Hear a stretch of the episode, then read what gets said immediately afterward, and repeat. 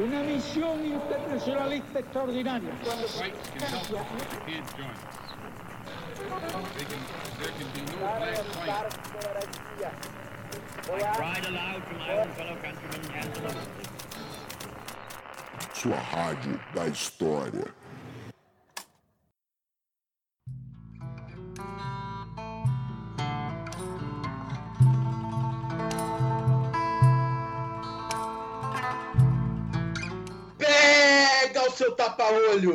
Esse é o podcast História Pirata, o podcast que impera nesses mares do Brasil. Eu sou o Daniel Gomes de Carvalho e aqui pertinho de mim tá o papai Rafinha. Fala, papai! É, Dani, vamos, vamos parar com isso. Já, já pedi, de verdade. né? Vamos, parar com essa questão. Se você me continuar me chamando de papai. Peraí, peraí, peraí, peraí, peraí, só um minuto, só um minuto. Oi, gente, tudo bom com vocês? Tudo certo? Eu não, eu não consigo nem mais cumprimentar os nossos ouvintes, porque você fica me enchendo a porcaria do saco com esse negócio. Agora, Dani, você fica me enchendo que eu sou pai, que eu sou pai, que eu sou pai, mas você tem todos os dentes na boca ou você não tem todos os dentes na boca hoje, nesse momento da gravação? É isso que o nosso público quer saber. Eu, eu achei que eu teria, né, os meus dentes todos hoje, mas eu não tenho, né? Ontem eu fui na, no, no dentista, né, porque eu fiz uma operação na gengiva, e aí era para a gengiva cicatrizar em 15 dias, para fazer o molde, para fazer o dente e ficar 100% de novo. Mas aí parece que a gengiva cicatrizou demais. Né? Até a dentista falou: você é o Wolverine da gengiva.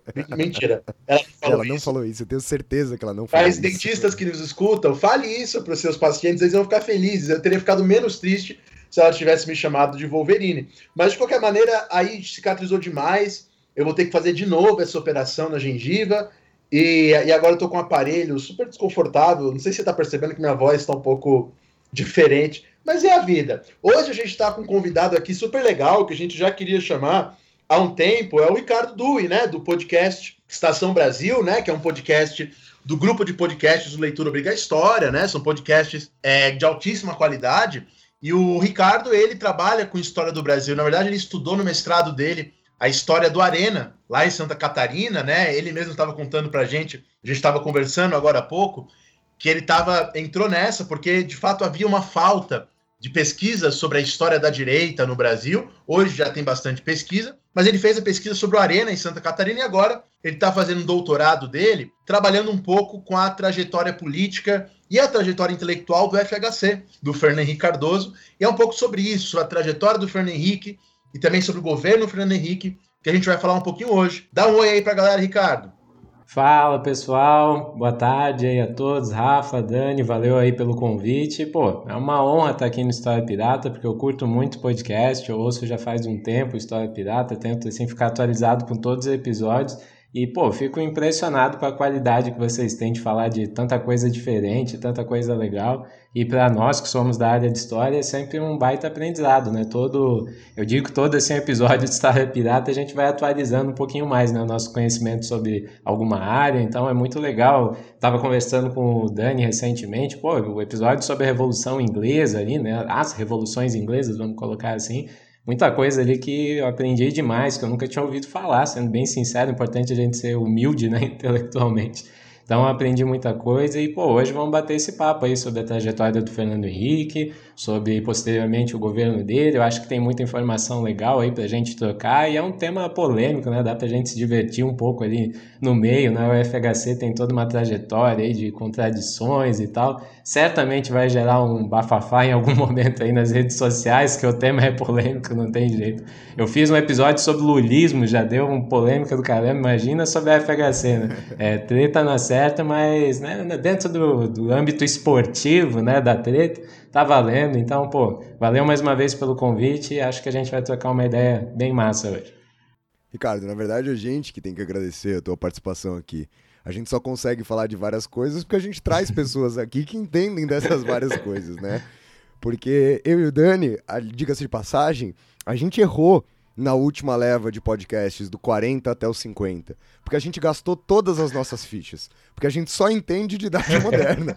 e a gente quase esgotou a idade moderna do 40 até os 50. E agora a gente vai ter que ficar convidando várias pessoas, porque a gente não tem mais absolutamente nada para falar até a hora que sobra um tempo. Então é um prazer ter você aqui nesse nosso navio para conseguir justamente que a gente fale sobre coisas a qual a gente entende muito pouco ou na maioria dos casos a gente simplesmente não entende e vai acabar te fazendo várias perguntas aqui no programa de hoje. E você, Dani? Você tá lendo sobre alguma coisa que você entende bastante essa semana? É, mais ou menos, na verdade, né? Na verdade, eu tô num projeto que eu não posso nem falar muitas coisas sobre esse projeto, não, por, não porque é ultra secreto, nem porque é do mal, né? Mas é só porque não foi lançado ainda, mas é um projeto de uma enciclopédia lá em Portugal, de, de religião, de espiritualidade, e eu tô, só que agora eu tô inseguro porque eu tô com um aparelho aqui na boca, né? Como eu falei, eu não sei se eu vou conseguir pronunciar o nome da moça com esse aparelho. A Madame de Ramustat. Ó, oh, consegui mais ou menos.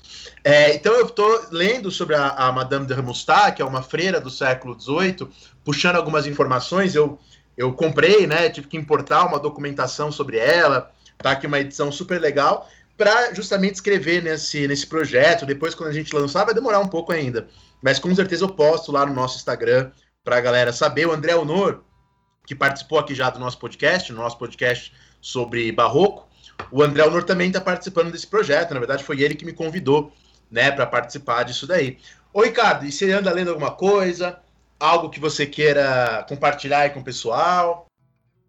Pô, já que o tema hoje, né, a gente certamente vai falar bastante do FHC, eu não ando lendo exatamente é, algo do FHC no momento, mas tem um livro que eu achei muito interessante que é da Cláudia Wasserman. Eu não sei se é Wasserman ou Wasserman, né, o sobrenome dela, é alemão certamente, mas é a teoria da dependência do nacional desenvolvimentismo ao neoliberalismo. E estou achando muito legal a leitura, porque ela conta, ela tenta fazer uma trajetória dos personagens, né, ou melhor dizendo, dos intelectuais da teoria da dependência marxista, o Rui Maldo Marini, o Teotônio dos Santos, a Vânia Bambirra e tal. E eu acho legal que ela também, né, ao fazer a trajetória deles, vai fazendo uma trajetória meio em contraposição com a da, do próprio Fernando Henrique, porque tem esse debate dentro né, da teoria da dependência e tal. Quem estuda o assunto, é, talvez né, algum ouvinte que estude o assunto já vai mais ou menos saber o que eu estou falando. E, pô, é um livro muito legal, né? Meio que essa trajetória intelectual desse pessoal. Teoria da dependência, querendo ou não, é talvez um dos poucos conceitos que a intelectualidade brasileira criou meio que aqui, né? Um conceito realmente de intelectuais brasileiros, não é algo que foi exportado, né? Mas é algo que a gente importa também, né? Porque a teoria da dependência acaba sendo utilizado em vários locais do mundo, né? Tem gente no Vietnã que cita o Rui Maldo Marinho, o Teotônio dos Santos, enfim. Então eu achei uma leitura bem legal e na minha pesquisa me ajudou muito a entender essas tensões que tem, né? Porque até algo que eu trago na minha pesquisa, não quero fazer um spoiler né, do que eu vou falar, mas no início da teoria da dependência, esses intelectuais conversavam muito entre si. Então, o FHC e os marxistas, mas a partir de um determinado momento ali, já que a gente vai falar de tretas, né, eles têm uma ruptura bem séria e meio que não volta, né? Então, a partir de um determinado momento ali da década de 70, 80, essas pessoas até deixam de se falar, fica um negócio assim, pessoal quase, né? Mas, enfim, queria dar essa dica aí. Muito legal o texto da Cláudia, né? E para quem quer saber mais sobre esses intelectuais marxistas, né? Essa, essa teoria, que né, não tão rica, né? Que é a teoria da dependência, acho que vale bastante a pena aí mesmo. Perfeito, perfeito. Você sabe que essa semana eu tô, eu tô lendo um artigo publicado pelo professor Luiz César, que participou aqui do nosso podcast, professor da UNB, que participou aqui do nosso podcast sobre o Renascimento. E mais uma vez, eu devo fazer aqui uma confissão pública do quanto esses professores da UNB, todos eles que passaram por aqui, têm, têm me tratado muito bem. Né? Eu, eu aprendi muito com todos obrigado, os professores. Obrigado, eu te trato bem mesmo não todos, é, mas os que o Dani me apresentou, né, ele, eles sim me trataram sempre muito bem. E aí o Luiz até fez essa indicação para o Dani, o Dani me passou o artigo dele, que é um artigo publicado pela revista Topoi, lá do Rio de Janeiro, chamado Analogismo e Naturalismo em uma Cena da Anunciação. Luiz fez essa recomendação para o Dani, eu estou lendo aqui o artigo, comecei a leitura hoje, na verdade, justamente porque ele falou que poderia ajudar com essa minha pesquisa que não anda, que não sai da moita, né? Aquela tristeza que vocês já estão familiarizados com o meu mestrado. Eu gosto muito, né, que o, a, isso foi, foi a pegada do nosso podcast, né, sobre Renascimento, que o Luiz tem isso de questionar ou problematizar essa vinculação entre renascimento e modernidade, renascimento e individualismo, né? Eu gosto muito da maneira como ele problematiza mesmo essas questões, né? Com certeza, Dani, com certeza. E eu, mesmo no final daquele programa, a gente meio em off continuou aquela conversa, o Luiz trouxe coisas que foram extremamente importantes para eu começar a tentar direcionar, pelo menos, aqui a minha pesquisa. E antes de eu apresentar o tema e os blocos do programa de hoje para vocês, eu gostaria de lembrá-los sempre do nosso financiamento, da nosso, do nosso programa de assinaturas no PicPay, para que vocês ajudem a gente a manter esse podcast aqui sempre no mar. É bom que hoje o Ricardo participando aqui, que também está nessa empreitada podcastal, ele compartilha do sofrimento que é ter um podcast, que é muito trabalho e nenhum tipo de retorno em nenhum momento. É muito gasto e nenhum tipo de retorno em nenhum momento. Além dos programas, além da gente estar tá conhecendo pessoas novas como o Ricardo, e isso sim é bastante prazeroso. Mas para ajudar a gente a pagar as nossas contas, lembrem-se vocês que é só procurar no aplicativo do PicPay por História Pirata tudo junto, ou entrar pelo site, né, picpay.me barra História Pirata, que vocês encontram os nossos programas de assinatura. Tem lá vários preços, tem lá vários valores, mas eu sou defensor ferrenho, já falei uma vez e vou continuar repetindo, que com R$ reais por mês, que é o nosso programa mais baratinho, tu paga menos de um real por cada programa que você escuta, na maior parte dos meses, e você já dá uma ajuda inacreditável pra gente. Recentemente, uma galera pediu uma forma alternativa de ajudar. O pessoal não queria, às vezes, se comprometer com deixar o cartão de crédito no PicPay, ou às vezes não confia no nosso trabalho, falou, vou pagar o mesmo, mas não quero pagar o próximo mês, vai que vocês começam a falar umas besteiras. E aí o pessoal pedindo uma forma alternativa, a gente está disponibilizando também o nosso Pix, né, que é o e-mail do História Pirata. Então, se você quiser, acordou com muita vontade de ajudar a produção de história, falou, nossa, eu quero dar um real pros meninos agora, você entra lá no seu Pix, a chave do nosso Pix é podcast.historiapirata.gmail.com e aí você pode ir lá ouvir o programa, falar, esse valeu a pena, e esse eu vou mandar mil reais pra vocês. Esse aqui foi uma porcaria e eu vou mandar um centavo com uma mensagem te xingando. Pode. Xingamento você pode mandar pelo Pix. Se quiser elogiar, aí manda um e-mail pra gente. Aí manda um e-mail, eu me comprometo a responder os e-mails, o Dani vai me ajudar a responder os e-mails também. A gente vai se manter mais atento aqui no nosso e-mail que a gente criou e depois não soube. Eu nem lembro a senha, nem lembro a senha. É, exatamente. Eu te falo a senha, você não... ou eu posso falar aqui no ar também a senha, e aí você manda o e-mail, lê o e-mail e responde seu próprio e-mail aqui pra gente. Bom, galera, o nosso programa de hoje é justamente sobre o Fernando Henrique Cardoso, mas a gente vai tratar do Fernando Henrique Cardoso contando um pouco da trajetória dele, para que a gente possa justamente entender quem foi essa figura política. E para isso, o programa está separado em três blocos. No primeiro bloco, o Ricardo vai apresentar para vocês um pouco da trajetória do Fernando Henrique, da sua formação acadêmica até a entrada dele dentro da política. No segundo bloco do programa, a partir do emblemático ano de 1973, vamos entender a transformação do Fernando Henrique do PMDB até a fundação do PSDB. E por fim, no terceiro e derradeiro bloco, falaremos um pouco sobre o Plano Real para que a gente possa de fato entrar na presidência do Fernando Henrique. Então, bora começar o programa de hoje. Vamos para o primeiro bloco. Vamos falar um pouco sobre quem é o Fernando Henrique até a sua entrada na política.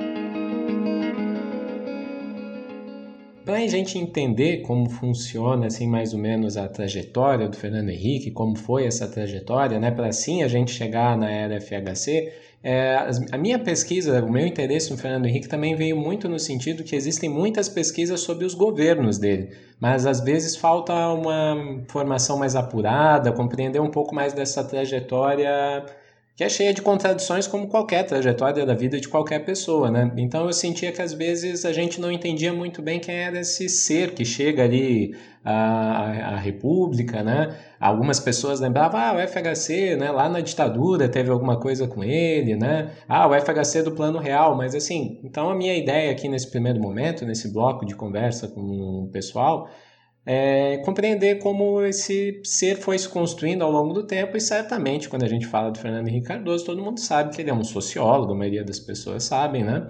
Então eu gostaria de começar a nossa conversa para a gente entender, afinal de contas, quem é né, esse, essa pessoa chamada Fernando Henrique Cardoso, como foi mais ou menos a trajetória dele. Então eu vou voltar bem lá do início, mas antes eu gostaria só de fazer até um apontamento para as pessoas entenderem que Talvez quem não seja da história seja um bom. A gente tem vários ouvintes, tanto Estação Brasil, no podcast que eu toco, imagino que vocês também aqui no História Pirata, nós temos muitos ouvintes que são de outras áreas, mas gostam de história, né? Só que talvez não conheçam tanto das metodologias da nossa área, né? Então, quando eu digo que eu estudo Fernando Henrique Cardoso, é, ele é o meu objeto para entender diversos é, processos históricos, né, como a redemocratização, como a ditadura, como uma guinada talvez neoliberal do Brasil ali na década de 90, enfim, entender uma série de processos. Mas eu poderia estudar qualquer outra pessoa, né? Então, assim, quando a gente estuda uma pessoa, não é que a gente quer fazer uma biografia, não é que eu quero saber o que, que o FHC comia no café da manhã, né? Tipo de pijama ele usava quando ia dormir. Então a gente está querendo utilizar, né, pegar essas pessoas não para fazer uma mera biografia ou algo do tipo, né, ficar contando curiosidades da vida dessas pessoas, mas para a gente entender certos processos históricos. Então eu gostaria de fazer essa nota, né, já de antemão, porque eu acho que quando a gente vai falar aqui do FHC, acho que os ouvintes vão vendo que a gente vai poder falar de vários temas, né. Então, para começar, vamos tentar entender quem é Fernando Henrique Cardoso. A primeira coisa que eu acho legal de falar dele é que o FHC ele não é de uma família qualquer. O FHC ele é filho já de um tenentista, né, um ex-tenentista. O pai do FHC era um militar, o, Le, o Leôncio Cardoso. E o pai dele já, enfim, fez parte do movimento tenentista. No pós-guerra, ele começa a entrar num diálogo ali com o PTB, ou seja, era um militar né, que começava a ter um diálogo ali com algumas frentes trabalhistas Embora eu acho que seja não dê para colocar o pai do Fernando Henrique como um trabalhista de fato, né? Mas ele tinha um certo diálogo, ele fez parte do PTB, do PTB do Rio. Isso é importante também. A gente tem uma imagem do Fernando Henrique muito vinculada a São Paulo. O FHC não é paulista, ele é carioca, né? A família dele é carioca, de militares cariocas. E o Fernando Henrique ele nasce numa família que não é qualquer família. Então o pai dele já era um militar relativamente conhecido, um político. O tio do Fernando Henrique, que é o Felíssimo Cardoso, Felicíssimo Cardoso, desculpa, ele foi a, talvez o militar mais importante da campanha do petróleo é nosso, ali no pós Segunda Guerra Mundial. Então ele era um militar de uma patente mais alta, né? E ele era um defensor, assim, ele, e é, esse é o ponto até curioso quando a gente pega a trajetória do Fernando Henrique. Talvez poucas pessoas foram tão nacionalistas na história e defenderam tanto a Petrobras quanto o tio do Fernando Henrique Cardoso, né, um militar muito nacionalista, com essa verve. E o, Fernando Henrique, até se a gente voltar um pouco atrás, ele teve alguns parentes, se não me engano, até em Goiás. Essa parte eu confesso que eu não fiz uma trajetória tão longa, mas assim, a gente volta ao século XIX, século XVIII, ele tem parentes que eram governadores de província em Goiás, né? Então ele vem de uma família que não é qualquer família, era de políticos e militares com uma certa tradição, já tanto no âmbito militar, obviamente, quanto no político brasileiro. Então, eu lembro que tem uma entrevista do Fernando Henrique que ele fala: ah, na minha infância eu lembro de é, conversas na sala de jantar com meu tio conversando com o Vargas sobre questões da Petrobras. Então, assim, a gente não está falando de alguém que nasceu simplesmente do nada. Não que o Fernando Henrique fosse assim da classe alta, dominante do país. Não estou falando isso, mas é certamente uma pessoa que já nasce num núcleo familiar que tem contatos, que tem uma rede de sociabilidade ali, que circula de alguma forma em algumas instâncias do poder. Então, esse é um ponto que eu já quero deixar assim de antemão bem explícito, né? O Fernando Henrique não é não é um ser normal como nós, assim, de famílias, né? Ele é de uma família com sobrenome, vamos dizer assim, de certa forma. Então, esse ponto é importante e o FHC ele começa uma trajetória diferente né, do seu pai, das suas famílias, né, da sua família. Ele começa uma trajetória não militar, mas ele busca se interessar pelas letras, pelo estudo, uh, por fazer uma carreira universitária na área de ciências humanas. E no ano de 1952, né, o FHC ele se formou bacharel e licenciado em Ciências Sociais pela USP. Isso é importante porque a USP vai fazer parte, vai ser o espaço de atuação tanto política quanto intelectual da FHC na década de 50 e 60. Então, esse início do FHC na esfera pública, atuando na esfera pública, é nesse período. Uh, então, em 52 ele se forma em Ciências Sociais na USP ele obtém uma especialização em sociologia em 53 também pela USP, e é curioso que nesse mesmo ano ele passou a lecionar História Econômica Geral e do Brasil na USP, na posição de primeiro assistente. Então a gente está falando até daquela forma antiga, né, de hierarquias assim dentro né, da, dos departamentos. E o FHC ele começa em 1953 nessa posição de primeiro assistente do Florestan Fernandes, que é uma figura muito importante, que é né, um grande sociólogo, acho que talvez a maioria dos nossos ouvintes conheçam, mas um dos principais sociólogos né, da história do Brasil, que é orientador do Fernando Henrique. Então, ele é primeiro assistente do Florestan Fernandes e entre 53 e 54 ele é auxiliar de ensino na cadeira de Sociologia 1, também na USP, e em 1955, né, ele é promovido a primeiro assistente dessa disciplina de Sociologia 1 e ele fica nesse cargo até em 61. E em 61 ele finalmente se torna doutor em Ciências Sociais pela USP e ele, e ele publica né, a sua tese, ele escreve uma da, da sua tese que faz parte de um grupo de textos que eu queria até mencionar aqui, que são os textos, digamos, clássicos do Fernando Henrique, sociólogo, né? Quando a gente esquece talvez um pouco do, do político, nessa época a gente está falando de um jovem sociólogo, que é Capitalismo e Escravidão no Brasil Meridional. O Fernando Henrique, ele era, ele era orientando do Florestan Fernandes, e ele fazia parte de um grupo, fez parte de um grupo muito importante na sociologia brasileira que meio que fica conhecido como Escola da USP, né? Tem vários nomes, mas acho que mais utilizado é a Escola da USP, que eram pessoas que começaram a estudar temas dentro da sociologia brasileira, como por exemplo a escravidão. O Florestan Fernandes é muito conhecido pelos seus estudos pioneiros ali dentro do âmbito da escravidão, tentando estudar a escravidão a partir de um ponto de vista mais empírico, de uma sociologia mais moderna, trabalhando mais com fontes e dados algo talvez um pouco, um pouco distinto do que, por exemplo, um Gilberto Freire já teria feito, né? O Gilberto Freire ele escreve mais ensaios sobre a escravidão, sobre questões raciais, né? O Florestan ele tinha uma preocupação em ser cada vez mais empírico, em ter cada vez mais dados, em cada vez mais levantamentos. E ele traz muito isso também para os seus orientandos, como o Fernando Henrique, como o Otávio Iani, né? E a tese do FHC, ela busca fazer um complemento à pesquisa que o Florestan já estava fazendo. Porque o Florestan estudou a escravidão muito no centro, como é que eu posso dizer, nos centros de poder do Brasil, em São Paulo principalmente, um pouquinho ali no Rio de Janeiro, que era evidente.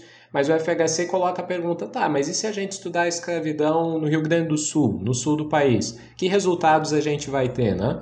E o esse livro, Capitalismo e Escravidão no Brasil Meridional, que ele, né, a tese dele, é, tem muito essa prerrogativa né, de estudar como é que seria a escravidão no Brasil, como foi a escravidão no Brasil, no sul do país.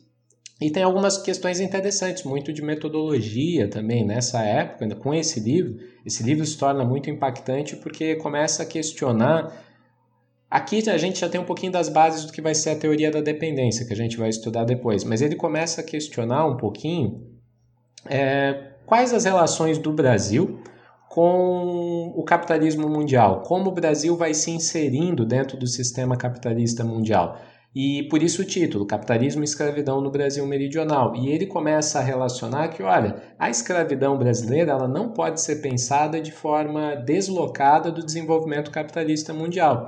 E isso, inclusive, a gente consegue ver no próprio Rio Grande do Sul. Assim. Então, ele vai apontando várias coisas que são muito interessantes, e aqui a gente já começa a ver uma sementinha da teoria da dependência. Porque uma das bases da teoria da dependência é que não existem dois capitalismos separados, um atrasado e um moderno. Né? O da América Latina seria atrasado, uh, não ainda tão desenvolvido, rural, Enquanto isso, nós teríamos um desenvolvimento capitalista moderno, eficiente, racional, uh, na Europa. E o FHC ele começa a desconstruir essa, essas questões, né? Então ele fala muito do que a gente tinha da escravidão aqui brasileira só era possível porque a gente vendia produtos para o capitalismo na Europa. Então é um sistema que se retroalimenta. Né? Então isso é muito interessante que ele já traz ali. Outra coisa importante, como eu sou de Santa Catarina, que é até interessante mencionar, que antes de estudar no Rio Grande do Sul e mais no sul do país a escravidão, o FHC tinha feito um estudo que se chama Cor e Mobilidade Social em Florianópolis, que é outro estudo clássico que ele lançou em 1960. E esse livro, quando você pega o original, ele é publicado junto com o Ottaviani, que também era orientando do FHC. Uh, e esse livro é muito interessante que ele é bem um estudo de caso da escravidão em Florianópolis, numa cidade do sul do Brasil, né? Então, algo já diferente do que o Florestan estava fazendo. E o que eu acho legal, assim, interessante e curioso para contar para os nossos ouvintes é que esse livro ele foi ser relançado em 1999 Uh, porque acho que fazia né, tantos anos, assim, acho que foi em 2000, na verdade, que fazia 40 anos do livro. E o Ottaviani se recusou a assinar o livro, assinar, é, assinar desculpa, né, a, a, reedição do livro, ele se recusou a assinar junto com o Fernando Henrique. E esse livro saiu, acho que o título como Os Negros no Sul do Brasil, algo assim, ele teve que ser mudado, porque o Ottaviani se rejeitou. E aí a gente já consegue ver algo que a gente vai conversar mais futuramente, que é os caminhos que o Fernando Henrique tomou na vida dele meio que geraram certas rupturas, né? Muita gente deixou de falar com o Fernando Henrique, deixou de ter relações com o Fernando Henrique. O Ottaviani já tinha essa relação cortada com ele há mais tempo, mas eu acho interessante já a gente começar a apontar isso, né? Porque a gente vai contar da trajetória dele, então certas escolhas na vida dele geraram essas rupturas. É, eu acho muito legal isso que você disse, Ricardo, porque vai ao encontro de uma discussão que eu estou fazendo na minha disciplina, eu estou dando esse semestre metodologia na UNB, e a gente tirou uma aula para discutir o texto do Foucault, o que é um autor, justamente para. E a gente usou o Chartier, né, que vai pegar essa ideia do Foucault para trabalhar, etc. E, e justamente, né, porque é comum, quando a gente vai analisar um autor, uma trajetória, a gente buscar uma unidade né, naquele autor. Às vezes a gente, a gente sabe que isso não existe na nossa vida pessoal, a gente sabe que nós somos várias pessoas às vezes ao longo de um dia, que dirá de uma vida, né? Mas a gente fica buscando uma unidade, né? Tô dizendo isso porque é, eu já vi gente na internet falando, né? Gente de direita, né? Ah, o Fernando Henrique Cardoso era um marxista no passado, portanto o governo dele foi marxista também, né? E aí eu queria lembrar uma frase do, do Michelet, na história da Revolução Francesa, de 1847, na qual Michelet diz assim: Quantos homens em um só homem? Como seria injusto para essa criatura móvel estereotipar uma imagem definitiva, né? Cada ser humano carrega muitos seres humanos. Esse texto do Foucault é legal, né? A gente fez essa brincadeira em sala de aula, porque eu falei assim para eles, ó, oh, imagina que você hoje, falei para meus alunos, né?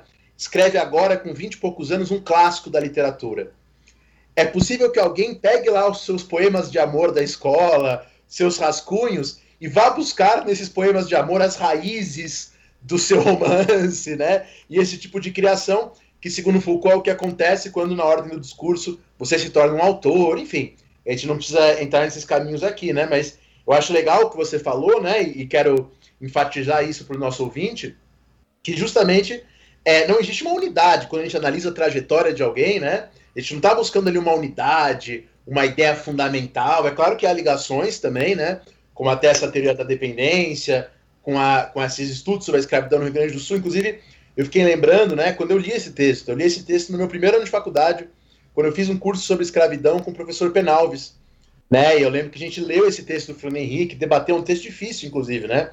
Que é um texto cheio de daqueles jargões do marxismo, né, daquela época. Então, para o estudante acessar esse texto há uma dificuldade, né? Mas é, é isso, eu queria fazer esses comentários, muito legal.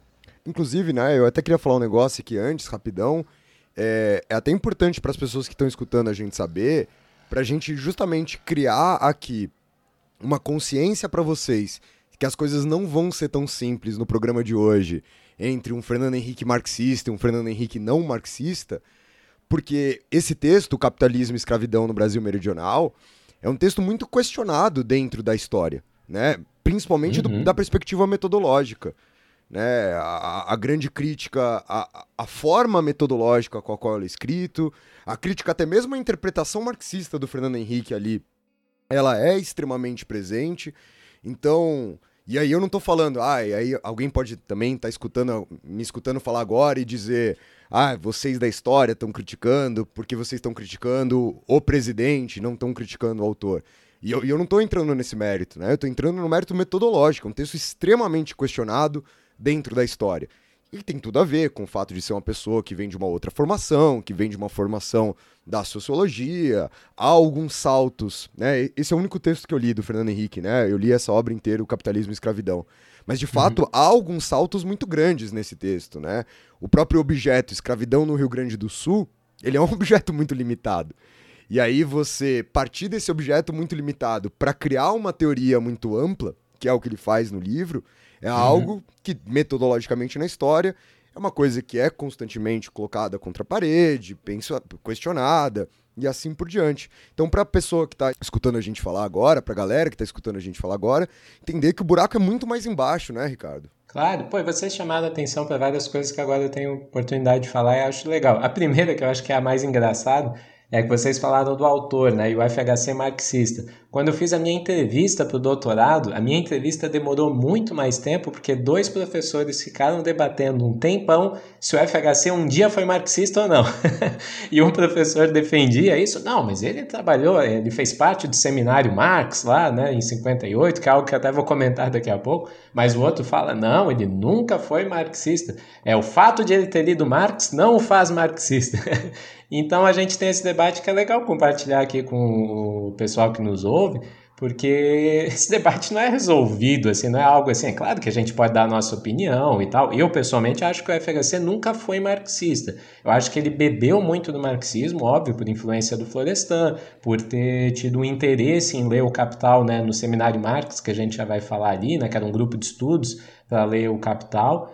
Mas o FHC ele tem uma influência que eu acho que, assim, nesse, por exemplo, no capitalismo e escravidão no Brasil meridional, ele tenta fazer algo que muita gente tentou e olha, eu acho que nunca deu certo, que é misturar as teorias weberianas com o marxismo, né? Porque é o que o FHC faz durante vários livros dele, né? Ele tenta, assim, casar Marx com os tipos ideais weberianos, né? E nós que somos da história, a gente sempre tem um pouco de, de pé atrás também com isso, né? Porque acaba colocando, como o Rafa falou, fica coisas Talvez assim, você pega um tipo ideal, mas você tenta utilizar isso para explicar um monte de coisa, um modelo para tentar explicar um monte de coisa que não é bem assim, né? O próprio Sidney Chalub, né, agora trazendo para a área da história, tem várias críticas, né, ao capitalismo e escravidão no Brasil meridional que vale muito a pena ler. Eu queria até falar que o Chalub faz questão, né? Eu fui aluno do Chalub, ele faz questão de separar uhum. uma aula inteira do curso dele para fazer a gente ler o capitalismo e a escravidão. ele faz questão de ler e é assim, ele só dá essa aula para fazer as críticas de fato. É, e daí a gente entra no segundo ponto que daí o Dani chamou mais, que é, acho que tem um lance que eu tento, assim, eu tenho dificuldade de resolver e acho que qualquer historiador teria, que é separar meio que história e memória do FHC. Deixa eu dar um exemplo. Eu já vou começar a falar que o FHC fez parte do, do primeiro grupo de estudos assim universitário sobre o capital que a gente tem conhecimento assim no Brasil, né? Primeiro grupo de estudos que em 1958 se reuniu na USP, FHC, Gianotti, né, o Novaes, enfim, uma galera que a gente mais ou menos conhece. Na segunda geração entra o Roberto Schwartz, o Emir Sader, Uh, a Ruth Cardoso fazia parte do primeiro também, é sempre importante mencionar ela, né, que é uma figura essencial na antropologia brasileira, casada né, com FHC, enfim. Então a gente tem esse grupo, e por exemplo, quando eu falo de história e memória, a gente vai falando da unidade do autor.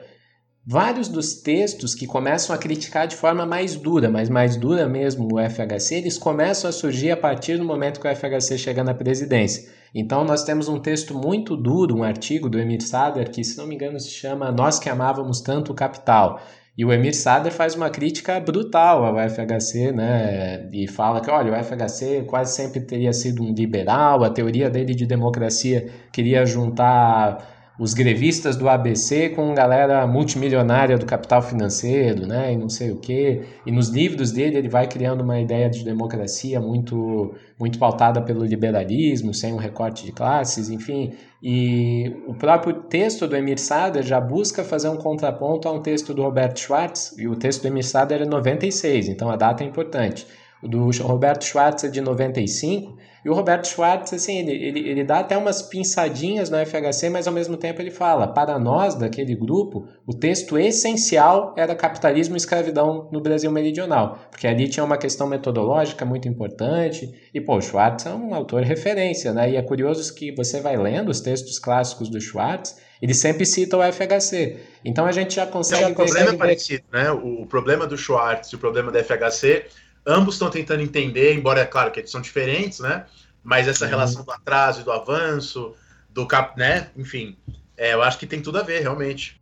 É, e, eu, e daí eu coloco isso porque o Schwartz ele tem uma posição muito mais de considerar o FHC, de, de legitimá-lo de alguma forma, ao menos como sociólogo, embora o Robert Schwartz fosse um grande crítico do governo FHC, né? Mas a gente vê a postura do Emir Sader é totalmente diferente, né? O livro que eu citei aqui, por exemplo, da Cláudia Wasserman, ela também tem esse ponto de vista, muito crítico ao FHC. Ela fala que o FHC e, os, e as pessoas, digamos, ligadas a ele, como José Serra, eles eclipsaram o pessoal da teoria marxista da dependência, algo que a gente pode falar daqui a pouquinho, assim, né? Mas, e é interessante, o livro da Cláudia Wasserman é atual, né? É recente, então dá para ver que tem essa espécie de. Eu vou utilizar um termo que talvez não seja mais preciso, mas talvez um rancor com quem o FHC se tornou, e às vezes essas coisas se misturam, né? Você critica o FHC lá do passado por coisas que ele fez hoje. O Teotônio dos Santos, ele tem um texto também que é uma crítica bem dura ao FHC, que eu não sei se foi traduzido para o português, mas eu só conheço em língua inglesa, né? E ele também tem um texto que ele fala, acho que é o, o título do texto é algo como Teoria da Dependência e o Governo, Fernando Henrique Cardoso. Teotônio dos Santos também, bem amargurado nesse texto. E eu não estou falando isso até de forma pejorativa, mas é porque o cara né, tem esses ressentimentos mesmo com o Fernando Henrique. E o texto é de 97, então, por exemplo. Eu acho interessante que tem um pouco dessa questão, né? Então, nós, como historiadores, pelo menos a gente tem que tentar fazer esse exercício de pensar a trajetória do FHC de forma dialética e contextualizada no tempo dele, né? É uma pessoa que naquela época a gente não pode chamar o FHC de neoliberal porque seria um anacronismo gigantesco, né? Na década de 60 chamar alguém de neoliberal algo assim, né? Não, não tem como. Então é legal a gente, até a gente está fazendo em etapas essa conversa do FHC lá do passado até a gente chegar mais no presente. Então acho legal levar em consideração todas essas questões, né? E, e, bem, só avançando aqui, eu acho que eu vou até falar, porque o FHC então ele fez parte desse grupo de estudos que começa em 58, que o Roberto Schwartz ele tem um texto muito clássico sobre o seminário Marx, que ele fala da importância de pela primeira vez se estudar o capital a partir do ponto de vista da crítica universitária. Então, assim, o Roberto Schwartz coloca que o Capital, ele obviamente já tinha sido lido no Brasil na década de 20, na década de 30, 50, etc e tal, mas a diferença desse pessoal, e isso é muito importante para a trajetória do Fernando Henrique Cardoso, é que é um pessoal que retira o, digamos, o monopólio da leitura ou da interpretação do Capital do PCB, né, do Partidão. Então é a primeira vez que nós temos universitários criticando o capital. Por exemplo, o grupo era coordenado pelo Gianotti. O Gianotti é um filósofo que a gente jamais pode chamar de marxista mesmo, né? Então existia toda aquela questão do método, como nós vamos ler o capital, a partir de que, critérios, de que princípios, né? e gera trabalhos muito interessantes, que até acho que acaba influindo né, em várias pesquisas, como a gente já falou, do Roberto Schwartz, do FHC. Tem um quê ali de influência do Antônio Cândido também, porque muita gente vai estudar vai se utilizar de uma leitura marxista para interpretar o Brasil, né? Então, como é que a gente faz uma leitura marxista do Brasil, da realidade brasileira? Como é que a gente estuda os escravizados a partir do ponto de vista marxista? Como é que a gente estuda o caipira, que é algo que o Antônio Cândido faz, né? Do ponto de vista marxista. Então, eu acho que tem essa contribuição do, do seminário Marx, ali do final da década de 50, para a inserção de um marxismo acadêmico no Brasil, né? Um, como é que a gente lê o Brasil a partir do materialismo histórico dialético, por exemplo, né? Então, acho que tem essa contribuição legal e o FHC passa por isso, né? Ele tem influência de Marx nos textos dele, como a gente acabou de conversar aqui, né? Mesmo que seja muito híbrido, né? Ele, tem essa, ele tenta fazer isso misturar Marx com Weber e outros autores que ele lê. Isso também está presente em outra obra dele, só para terminar mais essa parte acadêmica, que é uma obra também tão polêmica quanto a que a gente acabou de citar, que é Empresário Industrial e Desenvolvimento Econômico no Brasil, que é a tese de livre docência do Fernando Henrique, que é publicada em 63, e o FHC nesse texto ele faz algo que ele começa a dar uma guinada para uns novos estudos dele. Ele larga um pouco a questão da escravidão e ele quer entender o empresariado brasileiro. E esse texto ele começa a se aproximar de uma área que a gente chama de sociologia industrial. E a gente já citou aqui a influência do Florestan, do Antônio Cândido também, né, na formação intelectual do Fernando Henrique, pelo menos. Mas tem uma pessoa que raramente é citada, e eu digo que ela, assim, talvez seja tão ou mais influente que o Florestan na trajetória, no pensamento da FHC, que é o Alan Touraine. Porque o Alan Turing tem os primeiros estudos sobre essa área de sociologia industrial, o que é o capitalismo industrial, o que é a sociedade industrial, né, que é um termo que o, o fala bastante. E o FHC, nesse período, ele vai para a França fazer meio que um estágio, né? Ele fica vinculado lá na, no Laboratório de Sociologia Industrial da Universidade de Paris 10, né? Paris-Nanterre. E lá ele tem esse contato com Alain Touraine, e eu nem sei se é Turan que se fala, né? Ou Turan, não sei, podem até me corrigir se eu estiver falando errado.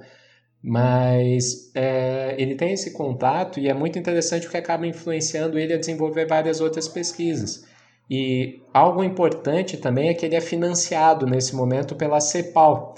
E algo importante, essa pesquisa é financiada pela CEPAL, ele escreve um relatório para a CEPAL dessa pesquisa sobre o que, que era o empresariado industrial brasileiro e esse contato é importante porque a gente já vai falar do golpe. Quando tem o golpe de Estado, o FHC ele vai para o exílio no Chile trabalhar na CEPAL.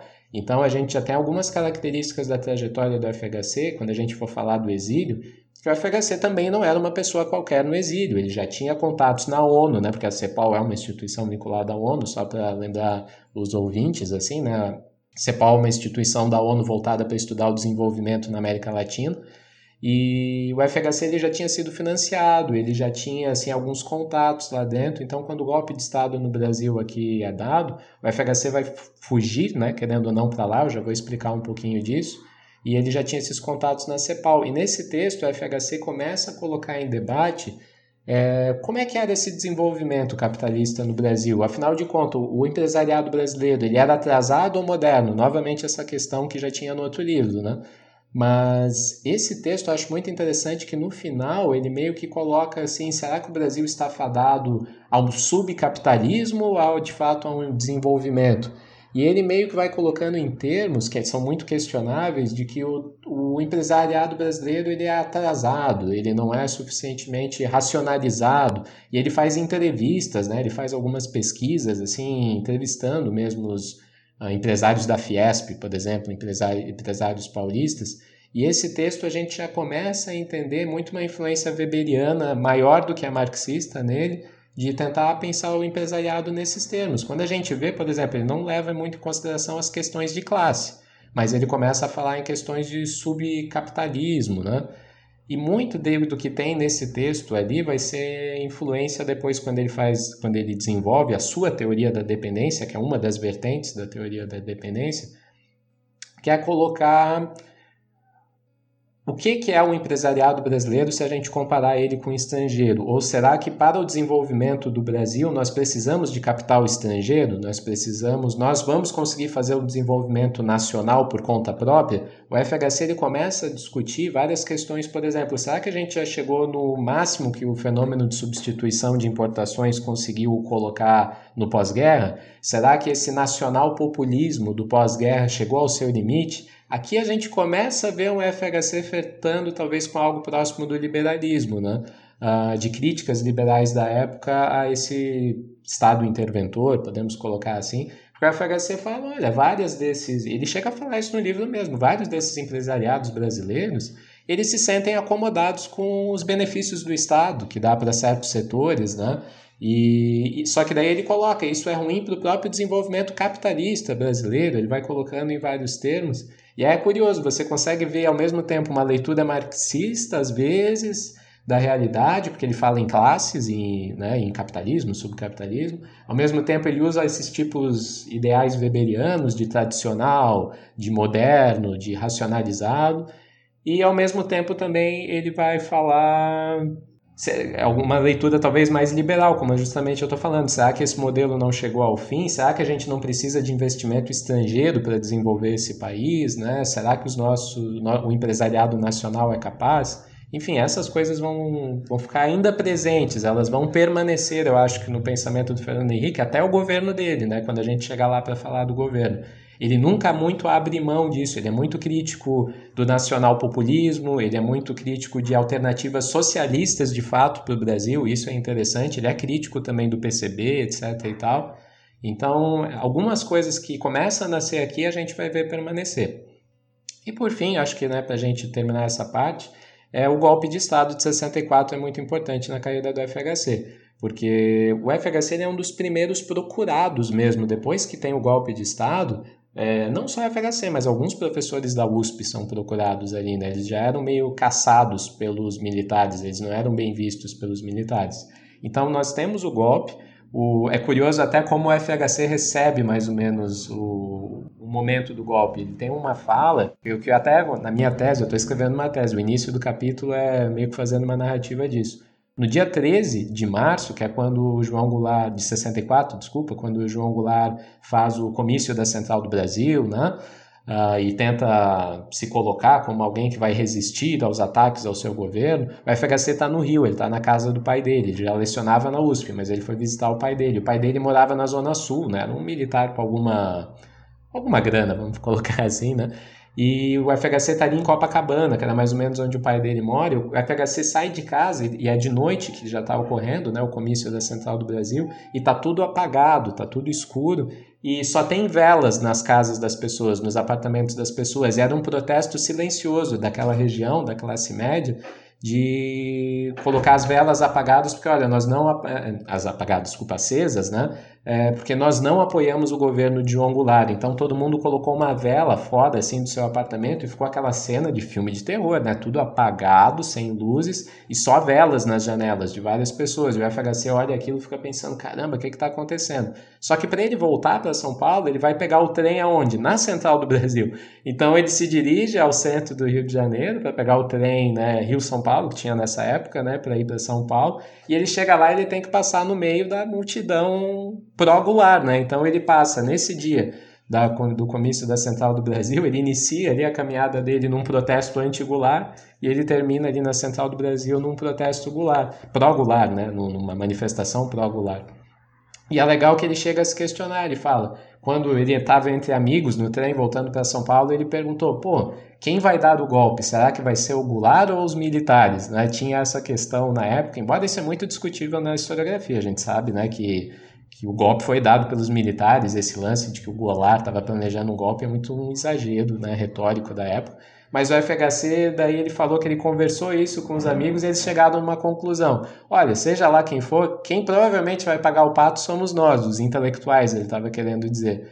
E assim, querendo ou não, pelos caminhos tortos, talvez, do raciocínio dele, que a gente possa ser um pouco crítico, né, como historiadores, mas fato é que ele paga algum preço, porque, né, ele ele sofre perseguição política nessa época, o golpe é dado e ele vai um dia dar aula e um aluno fala, professor, é melhor o senhor não entrar lá na USP não, os caras, né, os militares estão perguntando do senhor e não sei o que, o FHC volta para casa dele ele começa a dormir cada dia na casa de um amigo, assim, ele e a Ruth, né, eles começam assim, eles sentem que eles estão sendo perseguidos, eles conseguem primeiro, desculpa, eles nem é no plural, porque é só o Fernando Henrique, num primeiro momento, ele consegue fugir para a Argentina, para Buenos Aires, ele pega um avião clandestino, porque o FHC realmente estava sendo procurado, né?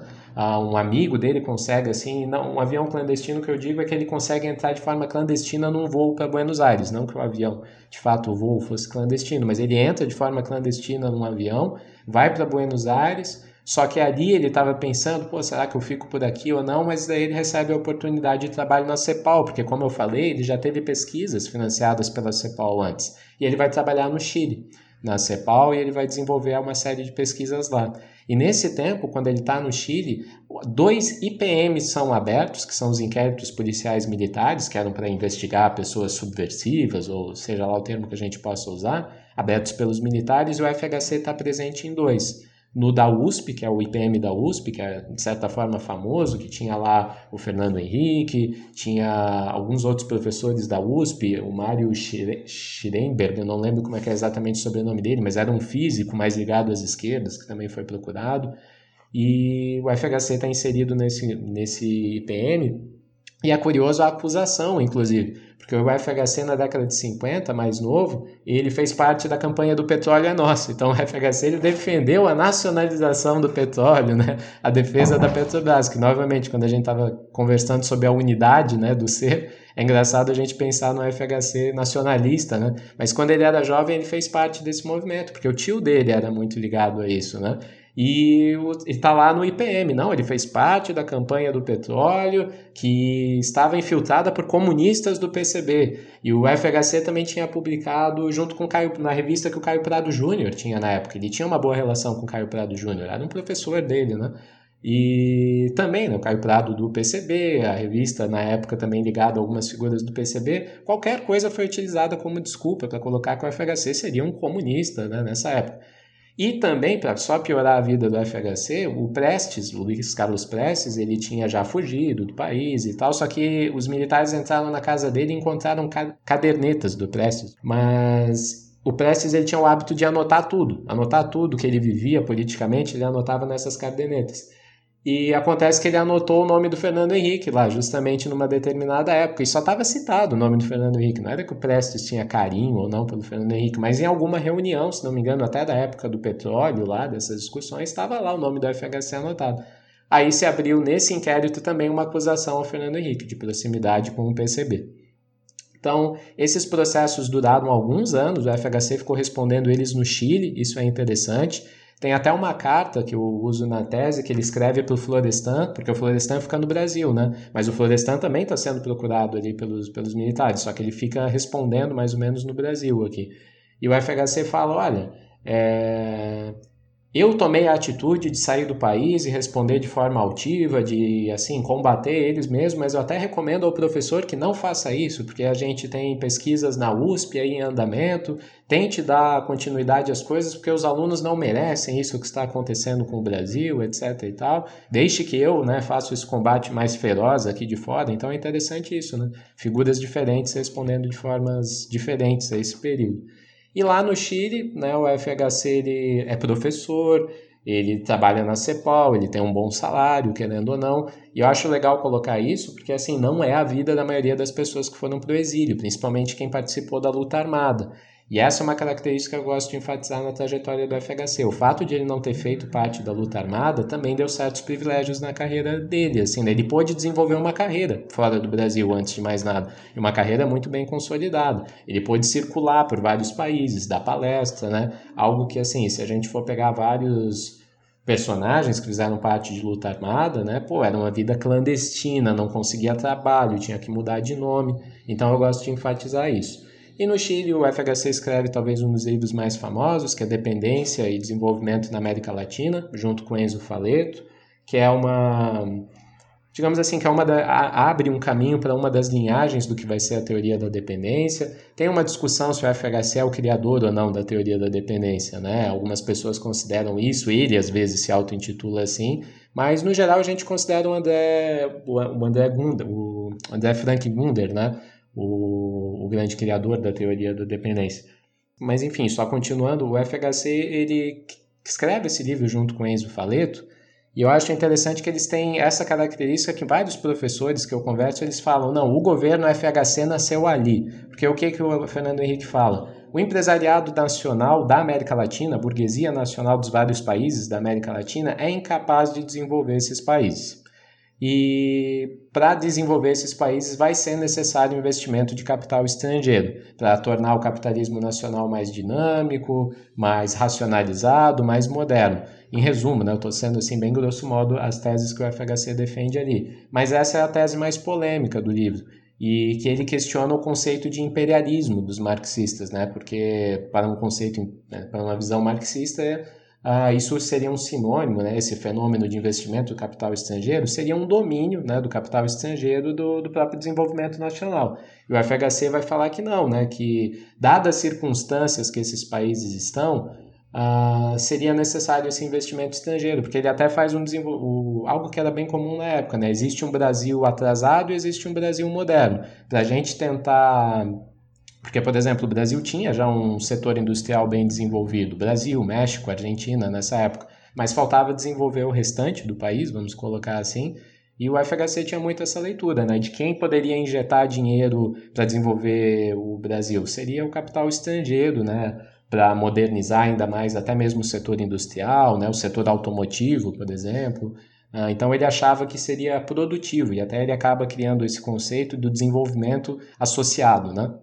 E por fim, daí só para terminar, o FHC ele vai em 68 para a França, ele fica um período lá, né? Uh, justamente quem chama ele é o Alain Touraine, então como as coisas estão ligadas, né? O Alain Touraine que convida ele, o FHC já tinha lá. Ele passa o maio de 68, essa experiência histórica tão importante, ele estava lá dando aula em Paris Nanterre. Ele tem um, assim, para nós historiadores, ele tem uma passagem que é engraçada, que ele fala que ele foi para a rua e ele começou a se defender de várias coisas, do quebra-quebra que estava ocorrendo, e ele foi, assim, se não me engano, ele se meteu embaixo de uma mesa ou alguma coisa assim, ele foi procurar proteção em algum lugar, e quem estava lá? Eric Hobsbawm.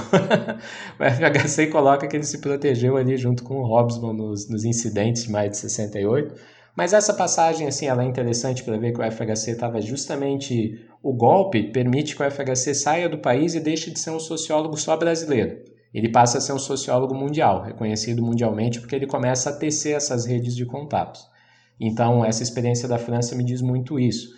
E ele volta no Brasil no finalzinho de 68, ele pega o AI-5, ele volta do Brasil porque ele vai fazer um concurso para cátedra na USP, só que ele passa, inclusive, né? Só que o Brasil, assim, entra o AI-5 e logo depois o Decreto-Lei 477, que aposenta, né, involuntariamente uma série de professores, uma série de profissionais, inclusive o FHC. Ele tinha acabado de passar no concurso, ele veio da França pensando, pô, vou morar no Brasil, tentar esse concurso, ele chega a achar até, ele considera até engraçado que o concurso, o tema é tenentismo, e o pai dele foi um dos líderes do movimento tenentista. Uh, e ele passa, só que daí logo depois ele é aposentado involuntariamente. E tem aqui, só pra gente dar risada, tem um relato que ele fala que eu acho engraçado, que ele teve que ir lá, né, se aposentar. Só que ele tinha 30 anos, eu não sei, 40 anos, não estou fazendo os cálculos aqui de cabeça. E ele chega lá na USP para falar: Ó, oh, estou entrando com a minha aposentadoria. E a secretária, não sei quem, a funcionária que atende ele, fala: nossa, mas como é que o senhor conseguiu se aposentar tão cedo?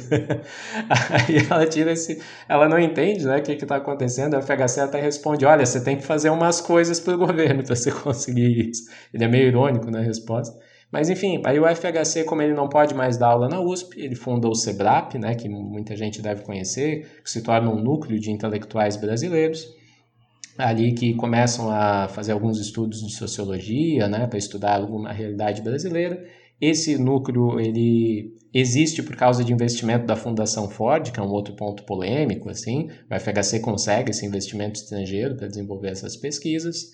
E é interessante também que há um vínculo de intelectuais que não são ligados à luta armada. Tem um caso, eu até estou cometendo aqui a, a gafe de não lembrar quem era o sociólogo, que era um jovem sociólogo na época, ele vai pedir para o FHC trabalho e o FH, no SEBRAP, porque ele está sendo procurado pelo, pelo regime, porque ele participava da luta armada. O FHC fala, eu consigo trabalho para você. E o FHC mesmo falando isso, tá? Ele fala, eu consigo trabalho para você, mas você tem que deixar a luta armada. E o FHC coloca isso como uma condição, porque ele queria né, que o SEBRAP realmente não tivesse vinculado à luta armada. E acho que a gente pode mais ou menos encerrar por aqui, porque o FHC ele vai criando muito vínculo, muita notoriedade com o SEBRAP, né, como sociólogo, e isso chama a atenção de uma figura muito importante chamada Ulisses Guimarães, que em 1973 convida o FHC para uma conversa e fala: Olha, você e esses intelectuais aí do SEBRAP, vocês não estão interessados em começar a contribuir para a política? A contribuir para o MDB, porque a gente está querendo mudar a cara do MDB para um MDB mais popular e a gente acha que vocês podem ajudar a gente nisso. Pô, perfeito, Ricardo. Uma baita apresentação sobre toda essa trajetória do Fernando Henrique. Eu achei bacana, vou fazer um adendo muito rápido aqui para a gente não desvirtuar muito, mas é importante você ter citado as perseguições ainda em 64, ainda em 65, para a gente lembrar que essas perseguições acontecem desde o início né, do golpe desde o início da ditadura e não só pós AI-5, como muitas vezes o imaginário das pessoas costuma lembrar. Então, vamos ficar por aqui com o primeiro bloco do programa de hoje e vamos partir para esse emblemático ano no segundo bloco de 1973, entendendo essa trajetória já política do PMDB, dessa conversa, dessa aproximação com Ulisses Guimarães até a formação do PSDB.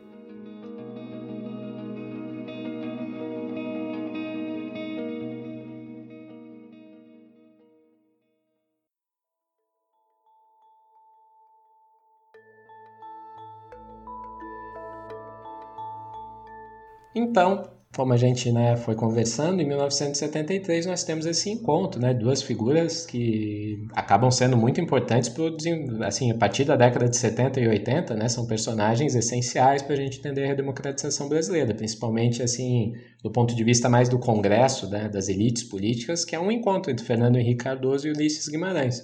E o Ulisses fala, ele quer a contribuição do SEBRAP principalmente para as campanhas do MDB, porque em 1974 tinham eleições. E existia um debate que talvez nem todos os ouvintes estejam familiarizados, porque assim, em 1900 e vamos retornar só um pouquinho. Temos o golpe de Estado, mas os partidos antigos seguem funcionando. A UDN, o PSD. Em 1965 a gente tem eleições e esses, esses partidos eles obtêm algumas vitórias, principalmente o PSD. E isso incomoda um pouco os, os militares, a ditadura. E eles criam o AI2, né, que acaba com todos os partidos políticos, e a partir de 66 nós temos a Arena, que é o partido né, de, de posição do governo, a Aliança Renovadora Nacional, e o MDB, que é o Movimento Democrático Brasileiro, que é, digamos, o partido da oposição permitida, né, porque muita gente não podia nem participar né, da vida política por causa de, de censura, de cassação de direitos políticos e por aí vai. Mas o MDB ele tem dificuldade nos seus dez primeiros anos, mais ou menos, de história, ou os oito primeiros anos de história, em conseguir fazer política. Porque, por exemplo, em São Paulo, é fácil abrir um diretório do MDB, mas em uma cidade do interior do Mato Grosso, assim, imaginem o que é abrir o e assim, estou dando Mato Grosso por qualquer exemplo, aqui em Santa Catarina, onde eu moro, também no interior, se tinha muita dificuldade de abrir um, um diretório do MDB, porque as elites políticas locais quase todas ficavam a favor do governo, né? Pô, uma ditadura, né? Eu vou beber, né, na fonte do governo. Então o MDB ele foi perdendo, ele tinha várias derrotas eleitorais. Em 1970 mesmo, a eleição é uma vitória acachapante da, da Arena. E quando a gente chega assim nas eleições de 74, eu lembro que tem o Petrônio Portela, ele era o presidente da Arena. E ele faz uma fala, ele aponta alguns dados bem interessantes sobre o que, que era a Arena nessa época, né? o tamanho do domínio que a Arena tinha.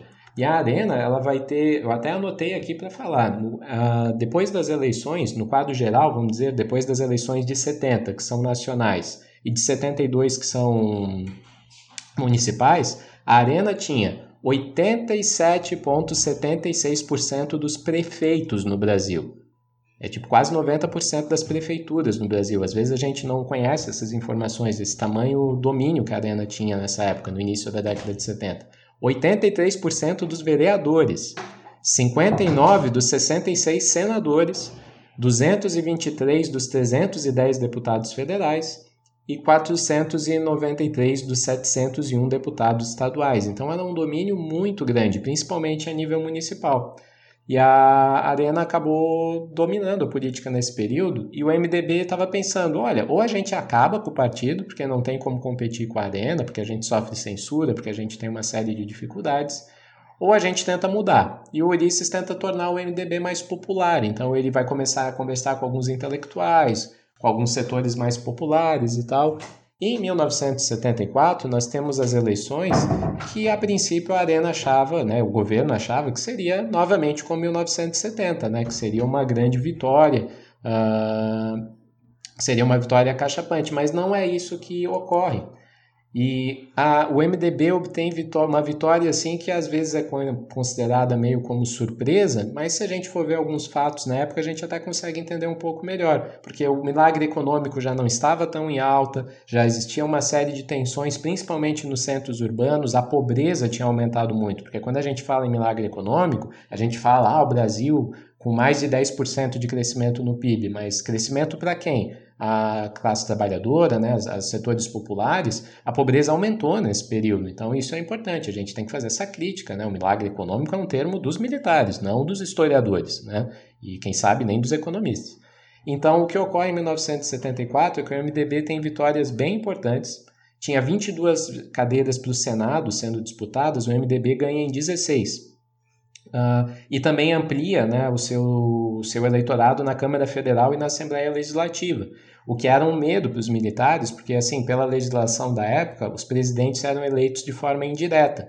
Então, se o M... e os governadores também, né, eram pelas assembleias e era pelo Congresso Nacional. Se o MDB chegasse ao ponto de ter um domínio muito grande na Câmara de Deputados, no Senado e nas assembleias, ele podia começar a eleger governadores e presidentes também, né, e presidente, desculpa, e o presidente. Então, isso foi visto com certo medo. Se eu não me engano, Ricardo, até desculpa te interromper, mas em 70 o MDB tem, sei lá, 30% da Câmara dos Deputados Federais. Em 74 dá quase 50%, né? Em 74 tá quase meio a meio. Tem um pouquinho menos da metade, não é isso?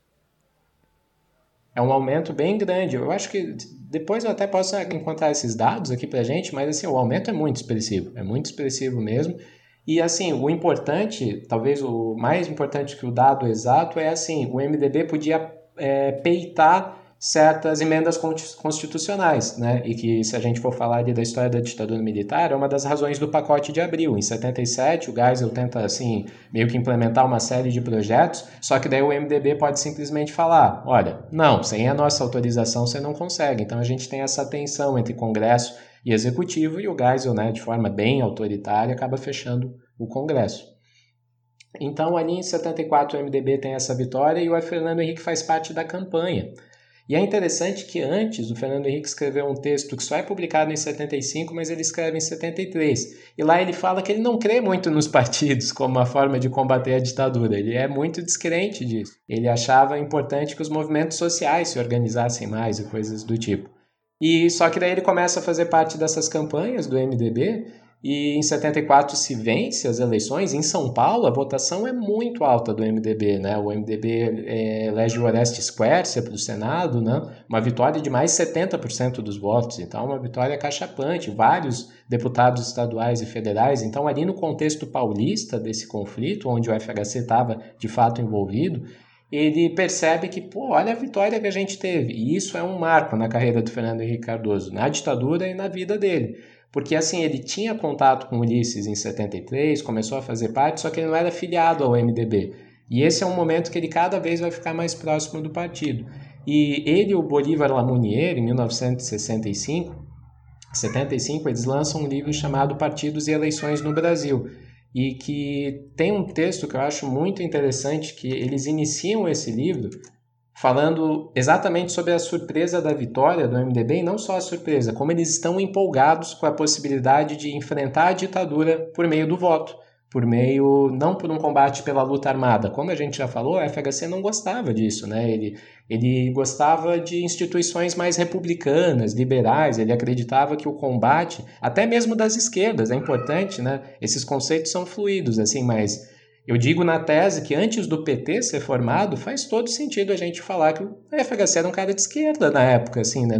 dentro de um lato senso de esquerda, né? colocando vários grupos juntos. Eu acho que o FHC ele vai perdendo esse espaço também porque ele vai mudando de opinião, a gente já vai falar sobre isso, mas é a fundação do PT que joga, assim, que ocupa esse campo das esquerdas com um discurso mais socialista, né?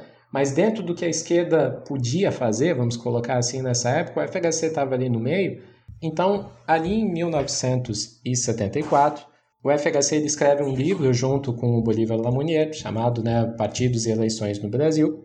E ele escreve assim o seguinte: eles estão muito empolgados, como eu acabei de falar com essa vitória, né? E eles colocam que isso pode ser o futuro do combate contra a ditadura militar. E daí termos deles, né? No prefácio, na introdução do livro, eles escrevem: em matéria de política, especialmente de política eleitoral, a autoimagem tradicional dos brasileiros costuma ser o oposto da que o belo Narciso via em seu espelho. Espera-se sempre a cara mais feia deste mundo quando se olha nas urnas o retrato dos eleitores, então uma visão muito pessimista dos eleitores naquela época. Em novembro passado, nas eleições de 74, a crer nas imagens que as análises desse livro projetam, estão falando do livro, o perfil político dos brasileiros não pareceu tão feio assim. Então eles começam a criar um discurso de que olha, a gente era muito pessimista com o eleitorado brasileiro, mas em 74 a coisa mudou. Então eles começam a ter uma retórica mais empolgada, eles acreditam nesse diálogo entre intelectuais e partido como uma forma de combater a ditadura. E, dentro do livro é interessante que eles falam assim: é, onde é que o MDB venceu? Essa é uma das grandes perguntas que eles se fazem. Nos setores populares das grandes cidades. Então não é à toa que a votação foi muito alta no Rio de Janeiro, em São Paulo, em Porto Alegre, né, nos grandes centros urbanos do país. E é aí que o FHC começa a caminhar. Eu digo que o FHC ele está totalmente convencido de que o combate à ditadura tem que ser institucional, dentro das instituições. Então é por dentro que a gente vai derrotar a ditadura. E ele começa a escrever sobre isso, ele começa a pautar sobre isso, ele começa a considerar que ele mesmo tem que entrar mais uh, em contato com o MDB, quem sabe até se filiar, porque é importante, ele não era filiado ainda. E ele toma, acho que, duas decisões que são importantes nesse período ali de meados da década de 70. Em 76, e isso é muito importante, ele passa a escrever para a Folha de São Paulo. O Fernando Henrique ele já escrevia para vários jornais e ele ajudava até a financiar, às vezes, vários dos jornais da mídia alternativa, vamos colocar assim, né, da mídia que enfrentava o regime, como o Movimento e outros jornais que escreviam na clandestinidade, né? Eram jornais, assim, justamente desse, desse jornalismo alternativo. O FHC até escrevia lá e ele ajudava a organizar alguns desses, desses jornais. Mas ele começa a escrever num grande jornal. Em 1976, ele passa quase sempre, quase sempre, assim, de 15 em 15 dias, pelo menos uma vez por mês, a aparecer naquela sessão que a Folha tem até hoje, que é Tendências e Debates. O FHC ele começa a escrever para lá, falando sobre a política brasileira e tal, e em 1978 ele se lança senador. Então o que, que eu vejo? Ali em 76 ele já estava meio que convencido de que ó, eu tenho que aparecer mais, né? eu tenho que ir criando eu tenho que estar na esfera pública de forma mais atuante. Ele começa então a virar esse FHC político, né? não só o sociólogo, é sociólogo e político. E em 78 ele tem a sua primeira candidatura. Ele se candidata ao Senado já, o que eu acho muito engraçado, assim, porque né, não era qualquer coisa, ele já vai para o Senado de cara.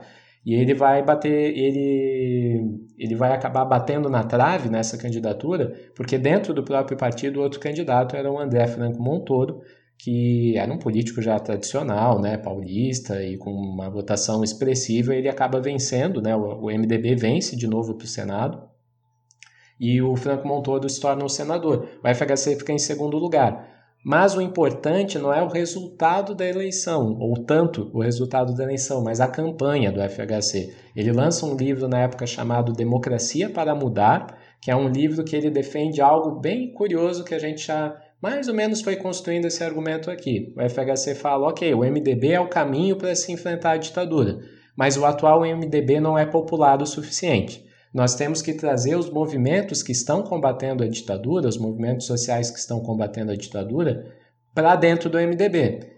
E não é à toa que uma figura que talvez a maioria dos nossos ouvintes saibam, ou alguns outros não, isso pode ser uma surpresa, uma figura que se aproxima de Fernando Henrique e que Fernando Henrique se aproxima dele é Luiz Inácio Lula da Silva. O Lula participa dessa campanha junto do FHC, né? O Lula faz campanha para o FHC nesse momento. Uh, e isso, com, assim, isso dialoga muito com o texto que o FHC lança, que é esse Democracia para Mudar, que é uma série de entrevistas do FHC. E ele fala: olha, a gente tem que conversar com os trabalhadores sindicalizados, a gente tem que conversar com o movimento feminista que está surgindo ali na época, a gente tem que conversar com os setores da igreja que estão muito mobilizados. O FHC tinha um bom contato com as SEBs, né, as comunidades eclesiais de base, com Dom Paulo Evaristo antes, na época, era muito próximo do Fernando Henrique. Então a campanha do FHC mobiliza meio que esse setor mais organizado né, contra a ditadura dos movimentos sociais. O Chico Buarque faz parte dessa campanha. Então é interessante a gente pensar nisso, porque aí tem um dos pontos que talvez seja meio polêmico. Né? Eu não necessariamente escrevo isso na tese, mas eu, em brincadeiras, em conversas mais informais, talvez como essa, eu falo. Quando o PT é fundado, não seria nada estranho se Fernando Henrique Cardoso tivesse feito parte, pelo menos, do, do, do, primeiro aninho ali do PT, dos primeiros anos do PT, porque o discurso do Fernando Henrique é muito ao encontro desse grupo. O, como eu falei, o FHC escrevia na Folha, ele defende as greves do ABC na Folha, ele participa, ele vai lá né, no ABC para dar apoio como intelectual, como suplente de senador que ele era, isso é importante, ele não é um desinteressado também nisso, né? Ele, como ele perde para o Franco Montoro, só que ele era do mesmo partido, ele fica como suplente. E então ele participa de todos esses movimentos e talvez ele pudesse ser uma dessas figuras, assim, digamos, intelectuais ali dentro que poderia fazer parte do PT, porque o PT tem uma intelectualidade, o PT é muito complexo nesse período. Nós temos os trotskistas, nós temos os trabalhadores mais ligados ao Lula, nós temos os intelectuais como Antônio Cândido, Sérgio Buarque, né? Sérgio Buarque que era muito próximo também do FHC, tal como Antônio Cândido. Mas, o FH, inclusive, o FHC em 79, na Folha, ele escreve um texto, Partido dos Trabalhadores. O PT seria fundado quase um ano depois. Mas ele já está propondo essa ideia. Nós precisamos de um partido dos trabalhadores, que os trabalhadores tenham representatividade ali dentro. Porque, e ele já começa a demonstrar um certo pessimismo que é assim, os movimentos sociais são muito importantes, mas eles tendem a perder força a partir do momento que as demandas são atendidas ou os movimentos são derrotados. A gente precisa de partido mesmo.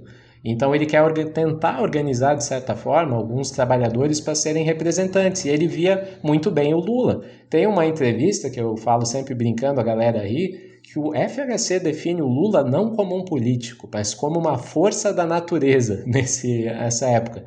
Então é interessante a gente ver como essas coisas eram diferentes nessa época, né? Era um FHC empolgado. Pô, nós temos um líder dos trabalhadores que pode ser um representante, sei lá, na Câmara de Deputados, né, no Senado, seja lá onde for. E, como eu falei, ele apoia as greves do ABC, mas agora a gente começa a ter meio que um. A partir desse momento que as greves do ABC. Assim, elas têm parte das demandas atendidas, partes não, né? Mas elas ocorrem ali de 78 a 80. Só que elas não continuam muito ali para frente. O FHC ele começa a ter um certo pessimismo da importância ou digamos assim da efetividade dos movimentos sociais na luta contra a ditadura e cada vez mais ele acredita numa institucionalidade. E vários fatores vão alimentar esse lado do FHC, de que a luta tem que ser realmente talvez deixar os movimentos sociais um pouco de lado, talvez nem sequer integrar eles dentro dos partidos que em 1981, algo que impacta muito o FHC é a vitória do Mitterrand na França. O Mitterrand ele cria um grande bloco, né, entre socialistas, pessoas mais republicanas lá na França, né, partidos mais liberais, assim, ele, ele cria esse grande bloco. E o FHC tem isso como assim, pô, esse é o nosso horizonte. Em 82 ele lança um livro com Elgio Trindade, que tem texto de Celso Furtado, tem texto de várias pessoas, que é o Novo Socialismo Francês. E ele vê ali no Mitterrand, né, nessa experiência do Mitterrand, uh, como algo interessante para o futuro do país, quem sabe, para o futuro das esquerdas no Brasil. Ele tenta meio que comprar esse argumento.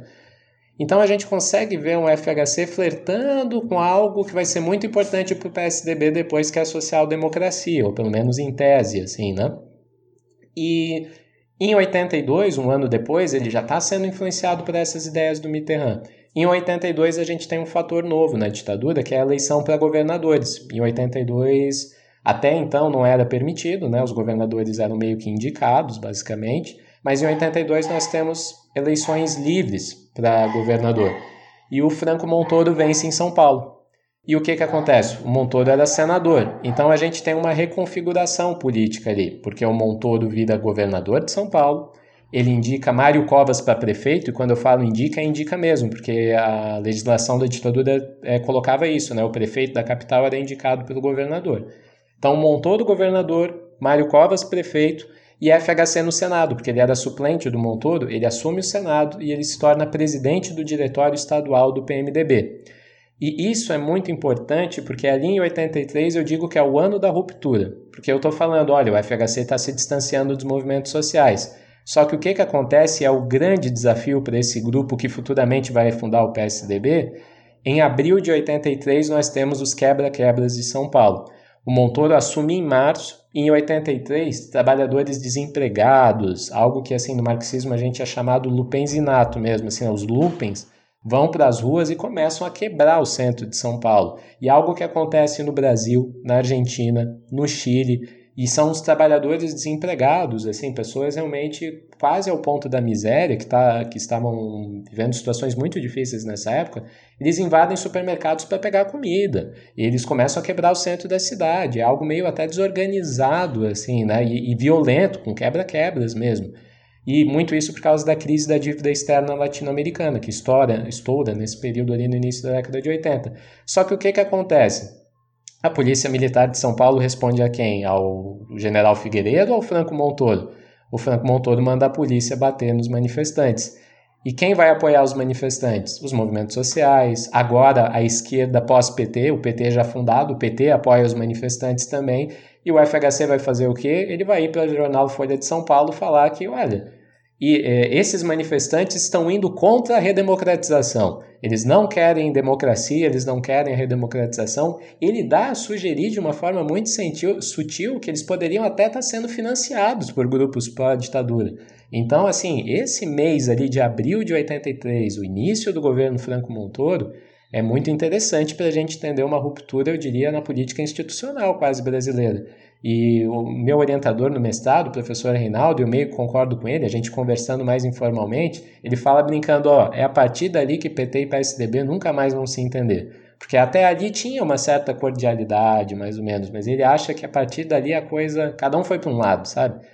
Então, esse aspecto eu acho muito importante. O FHC ele começa a ser muito pessimista com os movimentos sociais, ele dá de dedo mesmo em certas palestras, ele fala que Assim, basicamente ele fala: esse pessoal é utópico, esse pessoal não está lidando com a realidade, porque quem comanda a redemocratização é a ditadura, e esse pessoal está fazendo críticas a gente do PMDB e tal, eles estão alimentando os argumentos da ditadura, coisas desse tipo. É algo bem sério. Então, assim, o FHC cada vez vai se distanciando mais das esquerdas, né? Ele vai ficando cada vez mais apego nessa institucionalidade que ele acha importante e tal. Em 1985 a gente tem até um evento que é engraçado, né, que é a, a candidatura do FHC para prefeito, e que eu digo engraçado porque quem conhece a história já deve estar começando a rir agora, né? Porque o FHC é candidato a prefeito, as, as pesquisas apontavam que ele ia ser eleito, né? O FHC era popular na época, e o seu adversário era Gênio Quadros. E FHC de forma inesperada, de uma forma muito assim, como é que eu posso colocar, né? Ele se achou demais, né? Ele, ele criou né, uma. Ele começou a acreditar que ele ia ganhar mesmo. A revista Veja marca de fazer uma reportagem, né? E eles tiram uma foto do FHC sentado na cadeira de prefeito de São Paulo, e essa foto, né, meio que publicada, já era né, um bafafá na época. O que acontece? O FHC é derrotado, quem vence é o Gênio Quadros. Jânio Quadros, quando assume, qual é a primeira ação que ele faz? Ele pega um inseticida e passa por toda a cadeira para né, tirar a infecção que tinha ali que o FHC tinha colocado para tirar. Mas assim, eu tô dando risada, essa história é muito engraçada. Mas tem um, eu encontrei um documento que eu tenho que compartilhar aqui que é muito legal, que é um documento da CIA. Daí parece que é um negócio de teoria da conspiração, mas não é. É um documento da CIA pré essas eleições, que era um dossiê escrito, eu não sei por qual agente da CIA, mas era um dossiê que falava um pouquinho de eleições na América Latina. E tem um momento desse dossiê que eles falam da figura do Fernando Henrique Cardoso. E eles falam, olha, tem um cara aí da esquerda brasileira, e eles, né, eu tô aqui falando mais informalmente, mas eles colocam o FHC na esquerda. Que ele é um cara talvez mais interessante do que esse escrachado Jânio Quadros da direita, uh, e que talvez mais interessante que esse radical Brizola da esquerda. Então a gente tem que ficar de olho nesse cara. E a gente já sabe aqui pela embaixada que a campanha dele recebe dinheiro da mídia empresarial de São Paulo. Então é interessante isso, né? Um agente da CIA apontando isso. Olha, o FHC já estava no radar da CIA como uma pessoa assim que apesar de esquerda, de ser de esquerda, seria alguém passível da gente dialogar. Uh, e que o empresariado do jornalismo de São Paulo estaria investindo sim na campanha do FHC. E daí eu chamo a atenção porque eu acompanho o FHC escrevendo na Folha desde 76, né? É uma das minhas fontes da tese. E é interessante como a Folha tem, eu brinco com o professor Reinaldo, que foi meu orientador no mestrado, o FHC era meio que a Tabata Amaral da época, assim, sabe? Porque era uma figura que não era tão bem vista às vezes pelas esquerdas e tal, mas que a imprensa gostava, olha, pra danar, assim. Porque quando o FHC perde, por exemplo, em 78, tem assim um folhetim, que era aquele caderno muito clássico né, da, da Folha, só com o FHC, entrevista com ele, de três, quatro páginas, falando que ele era o futuro da, da redemocratização. Né? A Folha tinha uma característica de apoiar um pouco mais a redemocratização nessa época. Então, assim, o FHC perde essas eleições, mas tem algumas questões ali que, que a gente tem que levar em consideração. Como essa, né, essa vertente do FHC que ele começa a ser mais aceitável, né? Ele começa a ser uma figura, sabe, que a gente tem tem essa visão dele de alguém que consegue dialogar mais com, com setores da classe dominante, ou até mesmo dos Estados Unidos nesse caso. E é interessante que eu também utilizo como fontes o SNI, né, o Serviço Nacional de Inteligência, que no começo, FHC é comunista, olha, né, quase todos os relatórios sobre FHC, olha, vai ter uma palestra lá em Minas Gerais, mas esse FHC que vai dar palestra lá, ele é comunista, cuidado com ele, vamos ficar de olho e tal. Só que a partir da década de 80, o SNI tem visões mais favoráveis, assim, não, o Fernando Henrique, o pai dele era militar, calma lá, né, uma figura passível de ser dialogado. E é essa característica, eu acho que justamente pelas coisas que eu estou falando aqui, né? Ele começa a criticar mais movimentos sociais, ele começa, ele é um senador já nessa época, então ele fica mais palatável, vamos dizer assim. E daí para terminar aqui nesse né, bloco, acho que a gente pode falar que nós temos José Sarney, né, como presidente. O FHC ele se torna meio que uma figura ingrata ali no Senado do, do José Sarney, porque ele é do PMDB, ele é do mesmo partido, né, do Sarney, mas ele faz várias críticas ao Sarney ele brincava que o Sarney viajava demais, né? Que quase nunca estava lá para trabalhar, dando meio que uma indireta, assim, né? E essas rixas, elas vão alimentar muito a ruptura depois, em 88, com a fundação do PSDB. Então, é interessante que, por exemplo, em 86, o PMDB ganha de lavada, né? Eu acho que os o único governador aqui que eu tenho em memória que consegue vencer um cargo para governador que não é do PMDB é o Brizola e mais um que eu não estou lembrando. Mas então o PMDB ganha de governador em todos os outros estados. Monta uma bancada gigantesca para o Senado e para o Congresso, assim, o, PMDB limpa essa eleição, assim, sabe? Faz uma varrida mesmo, ganha muito em todos os cargos. Não é à toa que a nossa Constituição é muito fruto desse, desse eleito, desses parlamentares que foram eleitos ali, né? A nossa Constituição é muito fruto desse PMDB dessa época, né? E o, o, Fernando Henrique é eleito pela primeira vez para um cargo, assim, digamos, eleito sem depois entrar como suplente, né? Em 86 ele de fato é eleito senador junto com Mário Covas.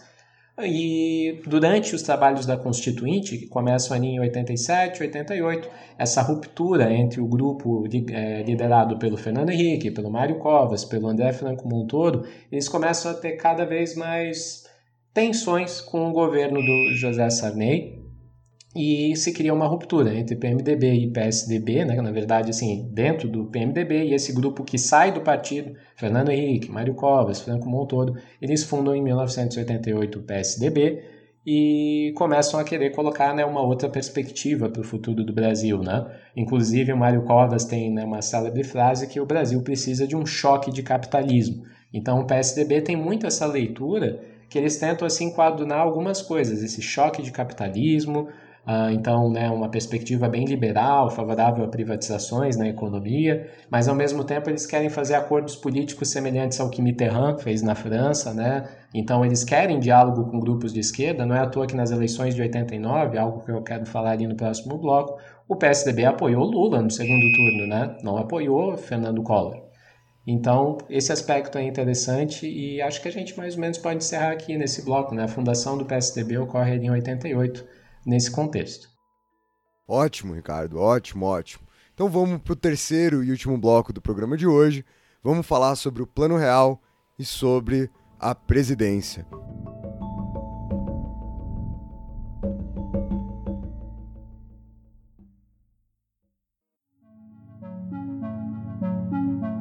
E eu quero começar esse bloco fazendo uma pergunta aqui pro Ricardo.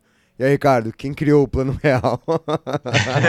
Foi o Ciro Foi o Ciro e o, e o, e o Itamar, né? No, no, dentro de um carro lá, passeando pelo Ceará. Não. Então, né, o Fernando Henrique ele é colocado ali como ministro da Fazenda, mas é importante nessa né, pergunta que o Rafa fez a gente entender. O Fernando Henrique ele monta um grupo, né, de economistas ali. Então a gente tem esse debate, quem fundou um plano real? A gente não tem muito bem como precisar, mas a gente sabe, por exemplo, os economistas, o Pércio Arrida, o André Lara Rezende, Gustavo Franco, Pedro Malan, o Edmar Baixa, o Winston Fritz, né? Foram todos assim economistas que eles colocaram de fato a mão na massa, né? O FHC talvez teria um mérito de ter reunido essas pessoas, né? Então, acho que isso é importante da gente levar em consideração. Mas, assim, a participação dele ele não era economista, né? Quem colocou a mão na massa foi esse pessoal que, de fato, reuniu. E durante o governo Itamar Franco, a gente estava conversando antes em off, né? Que, às vezes, um pessoal mais novo pode se confundir, achar que o plano real é do governo do FHC. Não, né? É do governo Itamar Franco. O Itamar Franco primeiro coloca o FHC como ministro das Relações Exteriores, mas como a inflação estava muito alta, não sei o que, estava com vários problemas, ele não consegue segurar ninguém no cargo de ministro da Fazenda, ele pega e coloca o FHC de ministro das Relações Exteriores para ministro da Fazenda. Mas então o plano real, ele, o FHC ele vira ministro da Fazenda, começa a desenvolver né, o projeto do plano real, e o plano real é de assim, eu não sou economista para conseguir explicar ao nosso público assim as, as, os detalhes do plano real, né, macroeconômicos, microeconômicos, mas o que a gente vê de impactos na época era a ideia de se mudar a moeda, porque o Brasil estava num processo de inflação muito grande, principalmente um legado da ditadura, né, que entra a nova república com esse legado da inflação e da hiperinflação. Uh, é algo que o governo José Sarney enfrentou, que o Collor entra lá, né, como não, pode deixar que eu vou resolver isso, né, com, com os meus economistas, com o plano Collor, mas a gente sabe que também não deu certo, né, o Collor ele era muito mais garganta do que qualquer outra coisa, mas na prática ele não conseguiu resolver nada, nenhuma semelhança com o ministro Paulo Guedes e a sua ineficiência também de resolver os problemas atuais, né, mas enfim, tirando a brincadeira de lado, é, o governo do Itamar ele já chega com esse problema. A hiperinflação está muito alta e o plano real tenta assim colocar para baixo a inflação, né, fazer um choque né, realmente para conseguir baixar essa inflação, porque isso afetava muito os preços, né, de fato os mais pobres no Brasil sofriam muito com isso. E algo que eu acho interessante de frisar no plano real é quando a gente pensa um pouco, talvez, a trajetória prévia desses economistas, porque muitos deles, às vezes, contribuíram para o governo Sarney, contribuíram ali na década de 80, de tentar, tentar também apontar algumas saídas na época. Só que eles eram muito mais desenvolvimentistas também na época. O próprio Serra era, né? O próprio Serra falava em intervenção do Estado, ali na década de 80, pouquíssimo tempo atrás, né? Intervenção estatal na indústria, aquele, aquela retórica bem desenvolvimentista. E ao meu ver, e aqui é uma leitura muito particular, eu acho que essas pessoas acabaram mudando de opinião porque elas sentiram que, pô, o que a gente tentou na década de 80 não deu certo. Então, ali no plano real, uma tentativa talvez um pouco mais liberal de resolver né, os problemas ali brasileiros na época, ou não, como eu reitero, não sou economista, mas lendo né, os textos das pessoas que escreveram ali na época, eu tenho um pouco essa leitura. Então, nós temos esse combate à inflação, que querendo ou não dá certo, né? esse mérito tem que ser dado, há uma redução drástica da inflação brasileira. Ah, isso gera ampliação de consumo entre os mais pobres, isso faz a economia dar um boom, porque né, esse boom no consumo acaba levando pessoas consumindo mais, a economia começa a girar, né? querendo ou não, uma das bases da economia é as pessoas poderem consumir, né? esse é um dos maiores problemas que a gente está enfrentando hoje, né? as pessoas estão sem dinheiro para consumir, mas a nossa economia fica estagnada. Mas também temos alguns lados, que, algum lado assim que a gente tem que comentar, que são dos efeitos negativos, né? Uma ampliação drástica da dívida externa, a dívida externa brasileira pula muito alto. Uh, até ali o momento do plano real, a nossa dívida não era tão alta assim, mas com o plano real ela estoura e a política que é adotada de juros altos. Acho que isso é algo né, que, que impacta muito o Brasil. Daí isso vai permanecer no governo FHC. Né? A gente ainda está falando do governo Itamar, mas é uma política que o FHC adota em todo o governo dele, né? que é juros altos para atração do capital estrangeiro, né? mediante a venda dos próprios títulos da dívida. Esse era um dos grandes atrativos. Né? A, os títulos da dívida eram comprados a rodo por causa dos juros altos. Né? Os, os investidores nessa área acabavam recebendo grandes juros em retorno. Então, o plano real tem um pouco essas características, mas querendo ou não, como eu coloquei, o plano real se torna popular. Então, em 1994, quando vai ter as eleições presidenciais, em março desse ano o FHC já sai do cargo de tanto de ministro quanto de senador, né, para poder uh, concorrer às eleições, né? Uh, e ele acaba vencendo. Ele faz uma aliança que daí é interessante novamente a gente voltar com tudo que a gente já falou. Com quem ele faz aliança? Com o PFL, Partido da Frente Liberal. Talvez nossos ouvintes mais jovens né, não lembrem da época do PFL. O PFL é um filhote da arena. Né? É um, vários políticos que fizeram parte da ditadura tentaram se fazer de democratas né, no processo da redemocratização da nova república, uh, entrando no PFL. Então, Jorge Borhausen, o próprio Marcos Maciel, né, que é o vice do, do Fernando Henrique, Antônio Carlos Magalhães, né? Então, vários desses políticos que foram governar... Sarney, né, chega a entrar no PFL no primeiro momento, antes dele ir para o PMDB. Isso, isso. Então, vários dos caciques da ditadura, né, caciques civis, vamos dizer assim, da ditadura, principalmente em âmbitos estaduais, eles estão ali no PFL, eles entram assim na democracia meio que insuspeitos. Olha, não é, a ditadura foi um grande problema mesmo, mas agora somos democratas, né? Então eu tenho um pouco essa crítica a esse grupo que eu acho que tem que ser feita. E o Fernando Henrique se alia nessa campanha ao PFL, né? Ele coloca o Marcos Maciel ali como vice e ele cria algo até que a gente já pode começar a debater, que é o presidencialismo de coalizão, né? Então ele, ele vai tentar criar essa grande frente ampla para ele implementar as reformas que ele queria. E essas eleições ele vence, né? Ele faz essa chapa PFL e PTB, ele vence com 54,27% dos votos. Então, no primeiro turno, Lula faz algo em torno de 27%. E eu acho interessante que eu falei da é, que em 1994, ali em março, ele se despede ao Senado, porque a gente tem aquele discurso famoso da FHC se despedindo no Senado, porque ele vai se candidatar né, à, à presidência.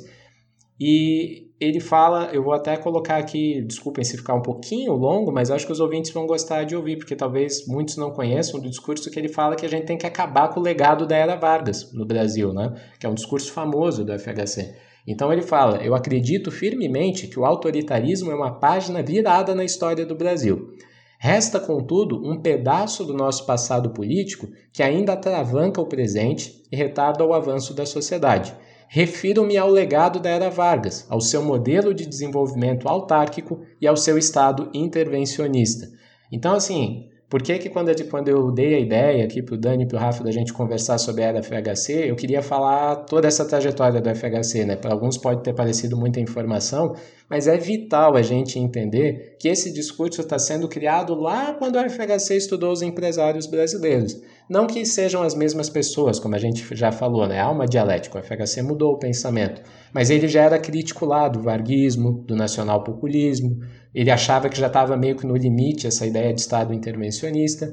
Então, até continuando aqui no discurso dele, esse modelo, que à sua época segurou o progresso e permitiu a nossa industrialização, começou a perder fôlego no fim dos anos 70. Atravessamos a década de 80 cegas, sem perceber que os problemas conjunturais que nos atormentavam, daí ele fala da ressaca dos choques do petróleo, de juros externos, né, decadência do regime autoritário, a inflação, mascaravam sintomas de esgotamento estrutural do modelo varguista de desenvolvimento.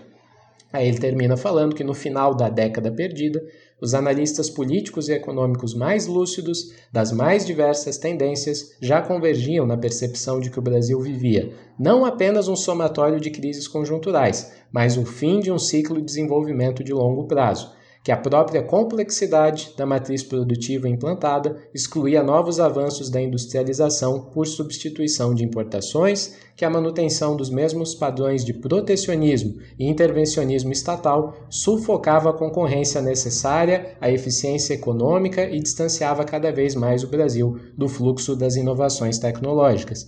Então a gente está vendo um FHC com um discurso bem liberal aqui, né? E algo que ele não adotava tanto antes. O FHC ele tem essa dialética, ele vai mudando com o tempo. Tem um estudo, uma tese muito legal, que eu comento aqui a gafe de não lembrar exatamente o autor, mas que é comparando os debates que o FHC tinha com Roberto Campos no Senado. O Roberto Campos, o ouvinte menos familiarizado, não sabe, talvez não saiba que é um dos, assim, o liberal brasileiro, né? Então, o Roberto Campos ele era muito mais liberal, o FHC ainda estava falando intervencionismo do Estado na década de 80. E aqui a gente já está vendo um discurso que ele fala, olha, a Era Vargas tem que acabar, nós temos que acabar com o legado da Era Vargas, esse ciclo de desenvolvimento já era, década de 90 a gente precisa de investimento do capital estrangeiro, algo que ele defendia lá no livro dele que eu mencionei, né, do Dependência e Desenvolvimento, então, assim, não é que o FHC daquela época é o mesmo dessa época aqui, mas há certas continuidades, né? Ele não tirou isso da cartola na década de 90, ele estava alimentando algumas coisas assim ao longo do tempo. Então eu acho interessante que é isso. O FHC ele começa o governo dele muito que, e acho que é muito coerente a gente colocar assim. Ele está querendo quebrar com esse legado dela Vargas mesmo, né? À toa que ele queria fazer reforma da Previdência, ele queria fazer uma série de reformas. O próprio triplé macroeconômico que é adotado é muito distinto né, do, do de qualquer coisa que pode assemelhar a Era Vargas. É curioso, ele inclusive, quer... né, Ricardo, como eu tenho a sensação que o debate político no Brasil ali na segunda metade do século XX até o começo dos anos 2000, talvez muito mais do que se debater uma esquerda e uma direita, se aproxima ou se afasta do varguismo. Como Vargas vira uma espécie de baliza dos posicionamentos políticos, né? Se, o, o, até se a gente pensar né, nessa, nessa questão do, do Fernando Henrique fazendo esse discurso, que é um discurso tão famoso, aí o Lula, mais tarde, na época do pré-sal, é, reproduzindo a imagem do Vargas do, da campanha do Petróleo é Nosso. Muito embora eu acho que o Lula substituiu o Vargas, né? Isso, isso. É, até o começo dos anos 2000, parece que a gente está sempre discutindo se aproximar do Vargas, se afastar do Vargas. Muito mais do que a gente está de fato discutindo uma esquerda ou uma direita. Obviamente que eu estou falando das pessoas que assumiram grandes cargos políticos. Essa discussão esquerda-direita existe em outros espaços, né? Mas como uh, as personas políticas balizavam-se pelo Vargas no final das contas, que é uma figura extremamente complexa da gente encaixar numa esquerda ou numa direita pura e simplesmente aqui. Agora, a gente tem muito essa história, né? Nos anos 90 e comecinho dos 2000 ainda, talvez um pouco, né? Do cara que era de esquerda na juventude e ao longo da vida ele vai ficando à direita. Me pergunto, ouvintes, me pergunto se os jovens direitistas de hoje não vão ser a esquerda comunista de amanhã. Né? Assim como a direita dos anos 90 era a esquerda dos 60, será que os comunistas de 2060 não são a direita de agora? Pense nisso, ouvinte. E antes até de voltar a palavra para o Ricardo aqui, Dani, eu tenho uma pergunta para fazer para você, como, como nosso especialista de assuntos liberais aqui do História Pirata. É, é, é engraçado a gente pensar, e aí eu, eu, eu vou fazer essa pergunta porque eu acho que talvez muitos ouvintes possam ter essa pergunta hoje, ou possam fazer essa crítica hoje. Do Ricardo tá falando aqui dessa aproximação do Fernando Henrique de um discurso liberal, e como talvez esse discurso liberal do final da década de 90 ele tenha se afastado do que hoje se entende por liberal.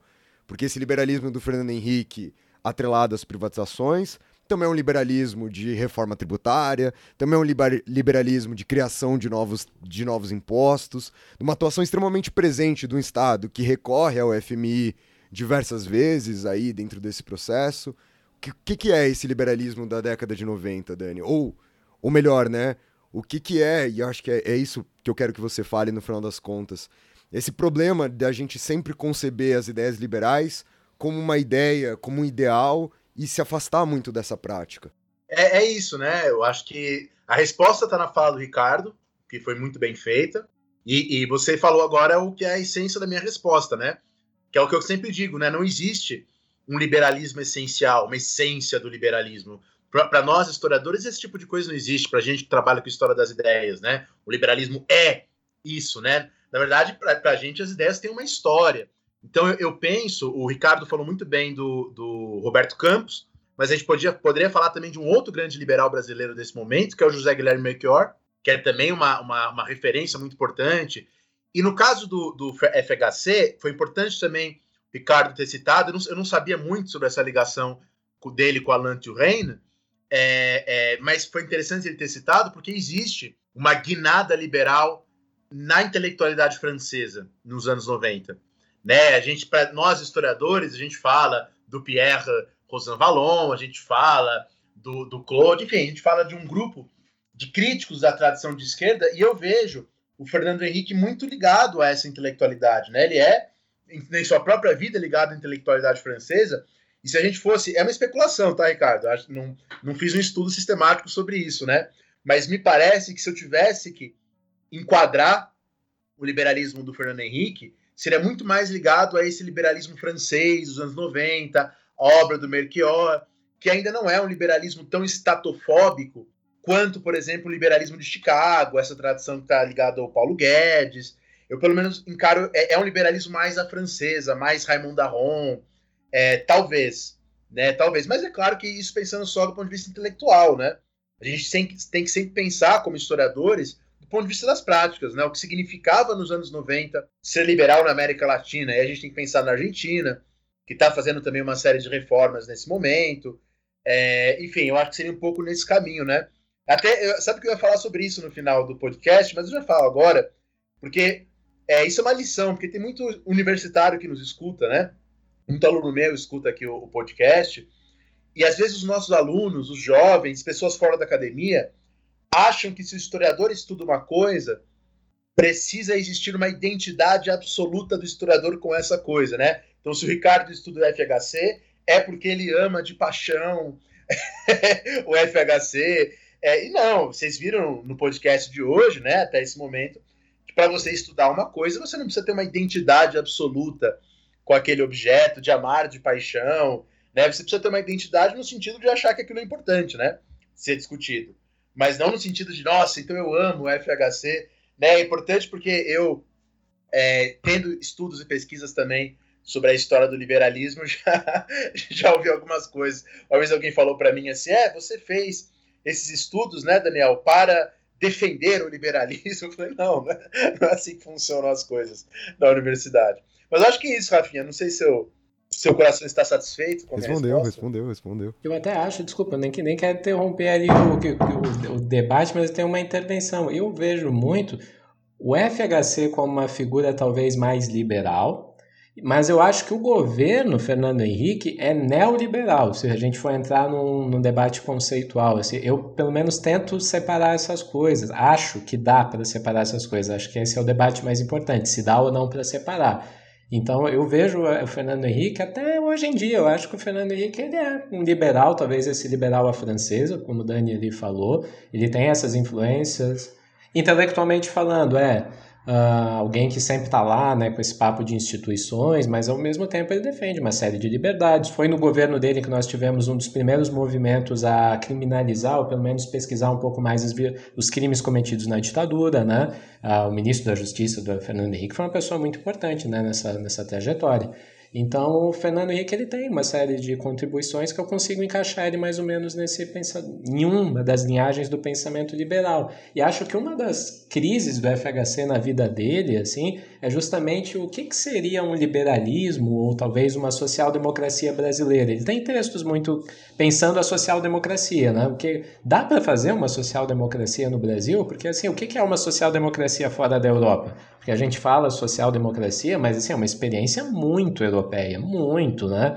Ah, eu, eu quase consigo assim ousar afirmar que talvez a social-democracia sem plano Marshall por trás é algo difícil de você conseguir constituir, sabe?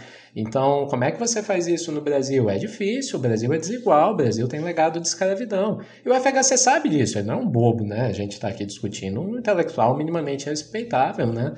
Então, eu acho que o FHC, a partir de um momento, até adotou um ponto de vista mais pragmático, assim, de que, olha, é o que dá para fazer, assim, sabe? Só que o problema é que esse é o que dá para fazer, às vezes é aliança com o PFL, ou coisas do tipo. Aí aqui, claro, tô colocando muito minha perspectiva política da coisa, né? Não tanto o acadêmico estudando. Mas eu, eu, acho que é um pouco isso, assim. Eu acho engraçado, só um comentário, é porque você falou do Alan Turing, o Alan Turing, ele tem um livro que é o pós-socialismo. Eu lembro uma vez conversando sobre a minha pesquisa e falando justamente a figura que eu citei aqui algumas vezes, o professor Reinaldo, que é meu amigo, foi orientador do mestrado, e eu converso muito com ele né, sobre a pesquisa. Ele me incentiva muito, então é uma figura que eu tenho o máximo respeito. E daí ele falou: não, e esse Alan Turing é uma figura mesmo, né? Porque eu lembro quando saiu esse livro, tinha acabado a Guerra Fria, algo assim, e ele publica o pós-socialismo. Eu peguei a capa e me perguntei: tá, já tem o pós, a gente nem construiu o socialismo. O cara. Eu, eu, o Reine tem a coisa também do pós-industrial, né? Ele é um desses intelectuais que adoram um, um pós. Exatamente.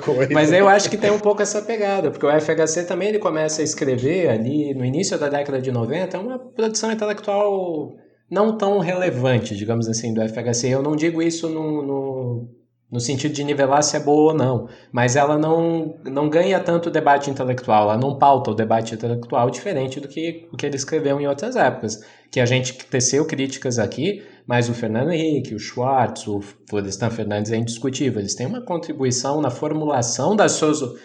O que é a sociologia brasileira está muito na mão desses caras, né? Pô, os caras botaram a mão na massa numa época importante. Mas, mas assim, então, voltando, acho que ali na década de 90, ele é influenciado muito por esse debate do que, que dá para fazer depois da Guerra Fria, sabe? E acho que ele toma uma perspectiva muito muito liberal, assim, muito assim mais próximo talvez do que seria um Francis Fukuyama, assim, eu acho que o FHC ele meio que tem um pouco isso, assim, olha, talvez a gente chegou meio que num fim da história, talvez não exatamente no fim da história, mas o que dá para fazer aí é o liberalismo, né? Essas questões. Estado intervencionista não dá mais, né? Era Vargas não dá mais. Então acho que ele tenta responder um pouco essa pergunta que o Fukuyama levanta, se é o fim da história ou não, né? De uma forma brasileirada, assim, né? Será que é o fim da história para o Brasil ou não? E acho que até um pouco do que ele responde é assim, ó talvez a gente tenha começado até a escrever uma história de um Brasil para além do Vargas, né? Então acho que é um pouco isso que ele está querendo dizer ali com o fim do legado do Vargas, o fim da era Vargas, né? Ele quer inserir o Brasil nesse sistema capitalista pós 1973, né? Esse sistema capitalista já pós Margaret Thatcher, pós Ronald Reagan, né?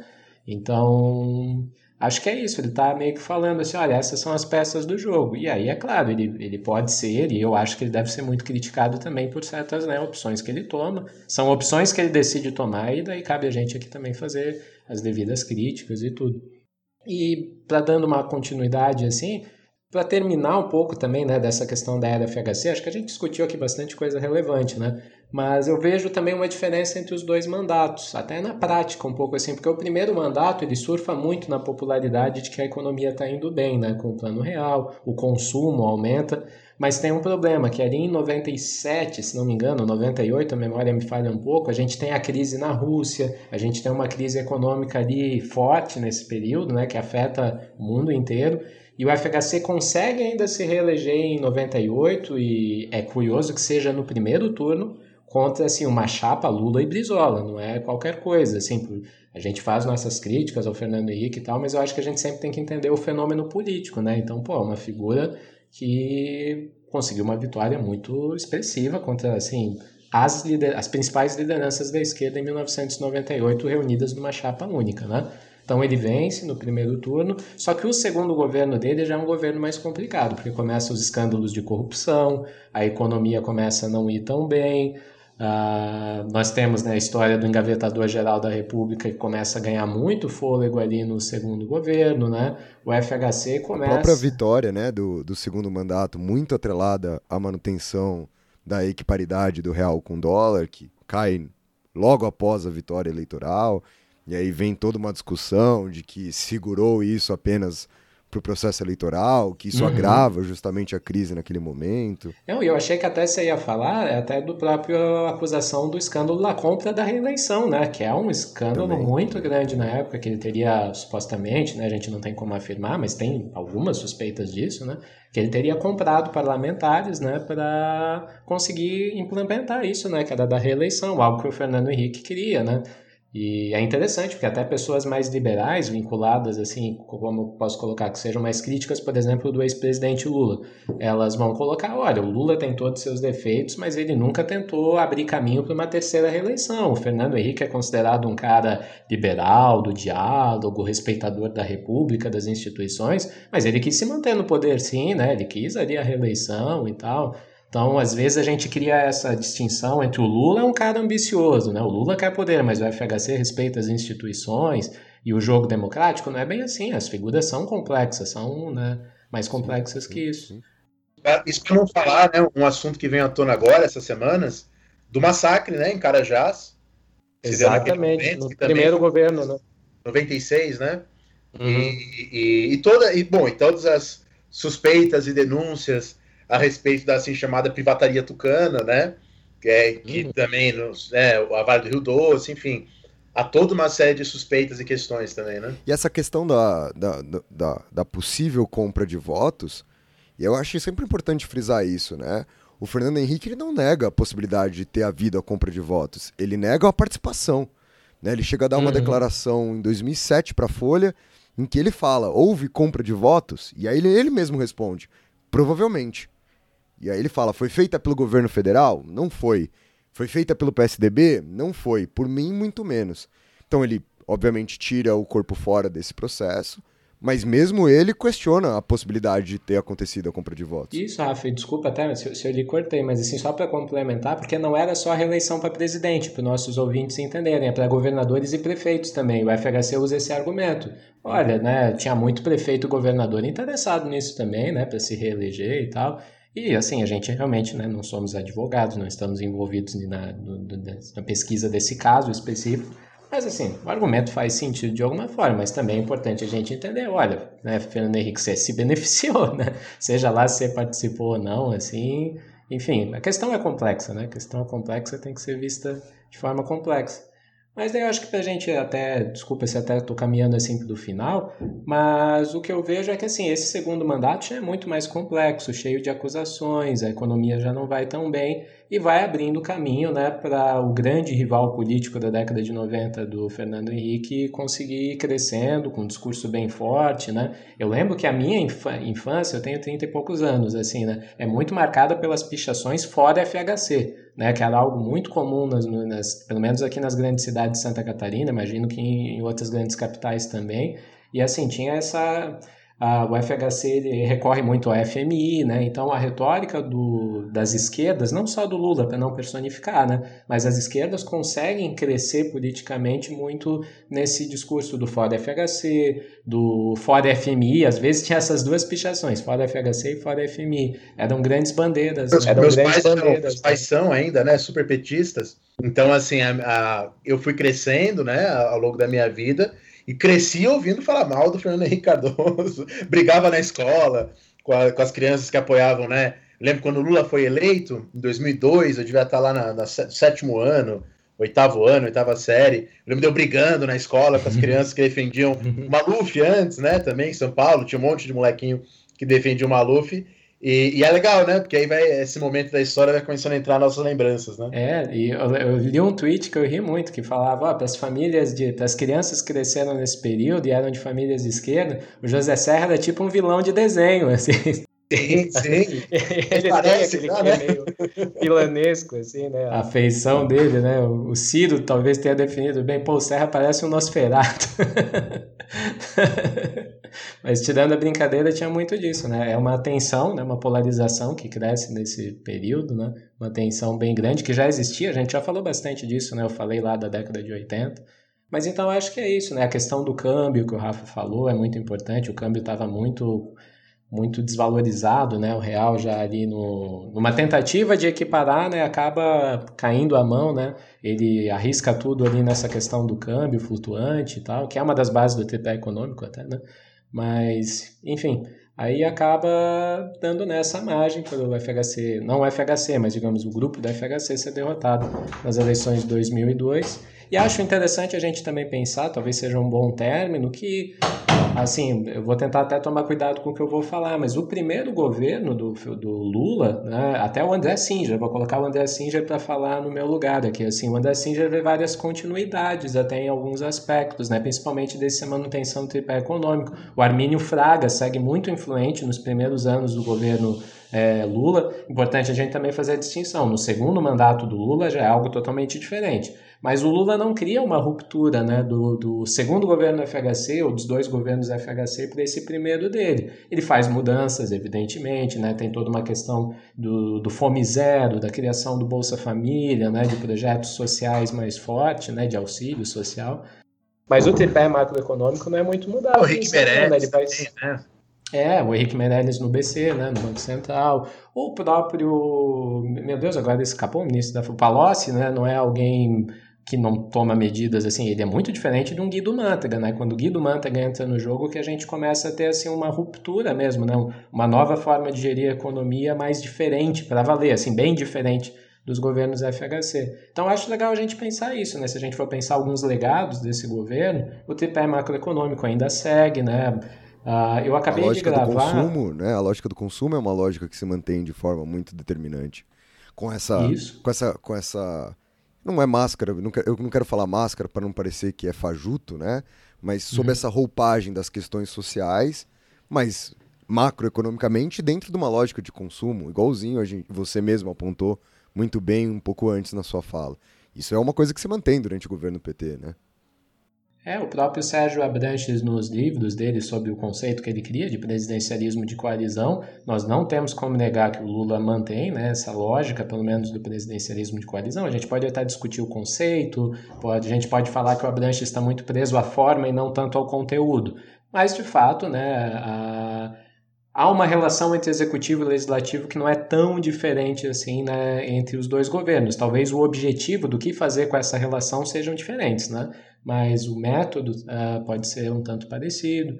Então acho que a gente tem né, algumas continuidades. Agora estão querendo retomar essa questão das privatizações e tal, né? Ainda mais feroz. Eu acho curioso, isso eu acho um negócio maluco. Eu acabei de gravar um episódio para o Estação Brasil que já vai ter saído. Então, se você está nos ouvindo, vai lá e dá uma escutada, porque é um episódio o que é neoliberalismo. A gente debate justamente esse conceito.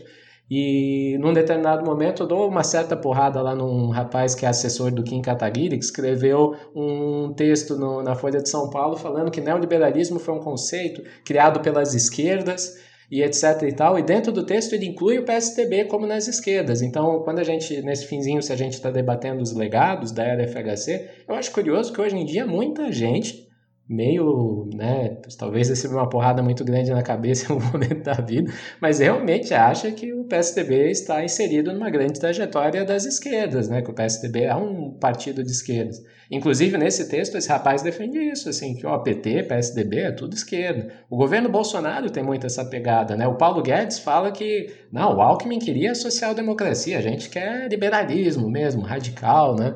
Então a gente até pode voltar nesse debate que a gente acabou de fazer, né? De dar uma distinção entre o que é esse liberalismo, né? O liberalismo paulo-guedista de, de Chicago lá e tal, e aquilo que o FHC mais ou menos propunha, né? Que chega ao ponto de acharem que ele era de esquerda, quando acho que a gente já deu motivos suficientes para dizer que não era o caso. É, se, o, se o ouvinte quiser, tem o, tem o, o livro do Perry Anderson, eu, eu costumo usar como referência para pensar isso. O Perry Anderson tem um livro, né, o que é o neoliberalismo, que é muito legal, que é bastante útil. E é, e é curioso, né? Eu sempre acho engraçado essa juventude falando assim, não, porque não existe neoliberalismo, neoliberalismo é a invenção da esquerda, porque é uma, é uma coisa problemática em vários níveis se a gente for analisar, primeiro porque, como você falou muito bem, Ricardo, eu estou totalmente de acordo, geralmente quando nós, historiadores, falamos em neoliberalismo, a gente está mais se referindo a práticas, né? Que claro que vem associadas a uma teoria, a teorias também, mas a gente está pensando nessa fase dos anos 70 para depois, né?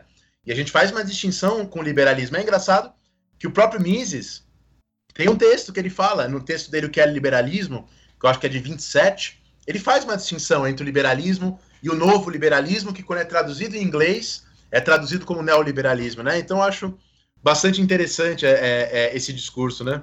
É, exatamente. E convidando, já que estamos dando assim dicas, justamente nesse episódio, quem explica a questão do que é o conceito neoliberalismo e a sua história é o professor Amaro Fleck, da Universidade Federal de Minas, e ele acabou de dar um curso sobre isso lá na Federal, e ele vai explicando justamente a história desse conceito. Então acho que é válido para a galera que né, quiser dar uma olhada, e a gente tenta fazer essa distinção no episódio, como o próprio Dani falou, entre o conceito de neoliberalismo e a experiência histórica do neoliberalismo, né, que é a dialética, que se movimenta, né, e que o próprio professor Amado, que é do campo da filosofia, ele vai falando, não, existem vários neoliberalismos, existem vários liberalismos, e eles vão se adaptando às conjunturas, né, como que a gente acabou de falar tanto, o FHC foi fazendo antes do seu governo, durante o seu governo, porque é assim que a vida é, né, é dialética, é movimento. Perfeito. O Thompson falava né, que a história não conhece verbos regulares. Né? Então é um pouco disso. A história está sempre no gerúndio, sempre está sendo, né? ela nunca é.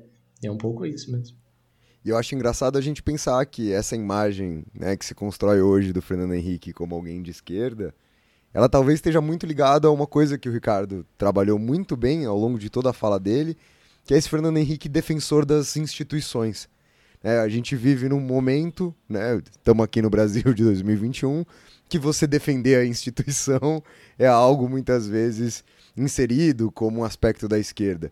E, e tem aqui, a gente pode até usar isso como final da, da, da discussão, mas tem uma, tem uma imagem que eu acho muito bonita nessa questão da institucionalidade, que é a troca de faixa presidencial, né, do Fernando Henrique para o Lula. Primeiro porque é a primeira vez que um presidente democraticamente eleito passa a faixa presidencial para outro presidente democraticamente eleito, aí de, no começo de 2003. Isso não acontece no Brasil.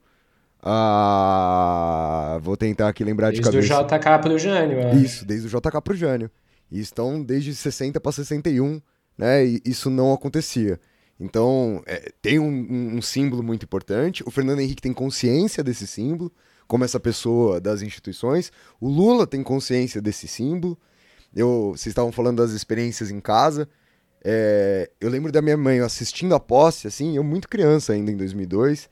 Minha mãe, em 2003, né? Minha mãe falando: Só que o que está acontecendo é muito importante, né? Isso aqui que está acontecendo tem, tem um peso muito grande. Ainda tem aquela coisa que é meio atrapalhado, né? O, o óculos do Fernando Henrique cai, uh, eles se abraçam tal, e, e acontece em público, né? Tem esse outro lance que eu acho muito da hora. A troca da faixa presidencial não era um, um evento público, era um evento reservado, e aí ele faz questão de fazer isso na frente das pessoas, né, para consolidar essa redemocratização. E como até hoje o Fernando Henrique virou qualquer coisa, né, institucional, alguém precisa consultar o Fernando Henrique. Né, ele tem o segundo trabalho mais fácil do mundo, logo após o comentarista de relações exteriores é, nos canais da televisão, que é qualquer coisa que acontece no Brasil, a pessoa que mora fora do Brasil pode falar qualquer coisa.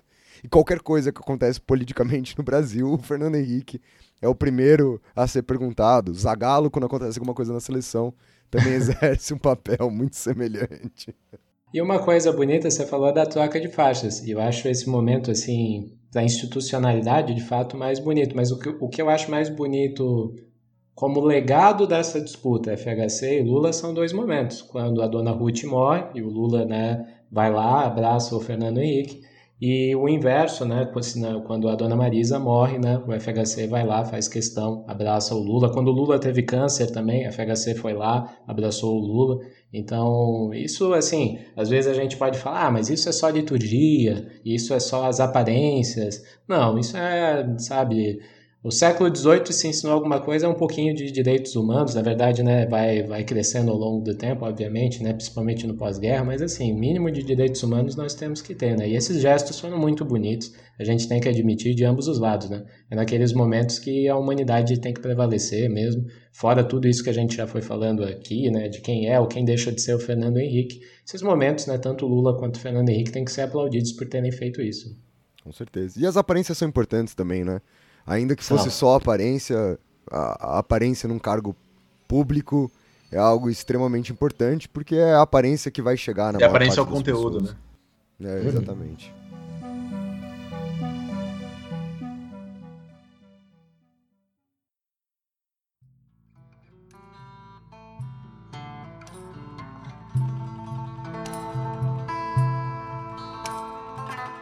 É isso, Ricardo. Pô, cara, muito obrigado. Belíssimo programa aqui que você apresentou pra gente. Esteja convidado sempre que você quiser para fazer parte desse navio. E antes de dar tchau pra galera, faz aí o jabá. A gente falou várias vezes do seu ótimo podcast, mas quero que você agora reserve especificamente esse momento para falar sobre isso, como a galera te encontra, se alguém por acaso não conhece o teu podcast, onde é que eles escutam, como é que eles fazem para acompanhar o seu trabalho.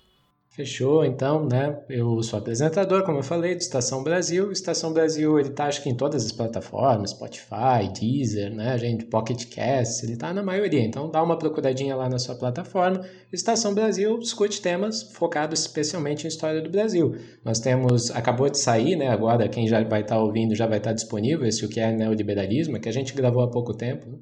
Uh, nós temos também podcast, episódios sobre lulismo, sobre populismo. A gente gosta desses episódios sobre conceitos, porque acho que ajuda. Assim, é meio que eu, eu, brinco, é meio que um pouco um projetinho iluminista, assim, de não, de melhorar o debate, né? Essa ideia assim transformar o debate, contribuir um pouco para o debate em si, né? Para o método de se debater as coisas. Então, tem lá para a gente tentar explicar um pouquinho o que, que é isso, o que, que é populismo, o que é lulismo. Tem episódios sobre a abolição da escravatura, que, são, que é um episódio muito bonito, eu acho, sobre culturas afro-brasileiras. Pô, tem, assim, vários episódios, assim, questões muito importantes sobre o que é o Brasil, como o Brasil foi se construindo. E ao debater o Brasil, a gente debate um monte de coisa. Também tem várias referências à história geral.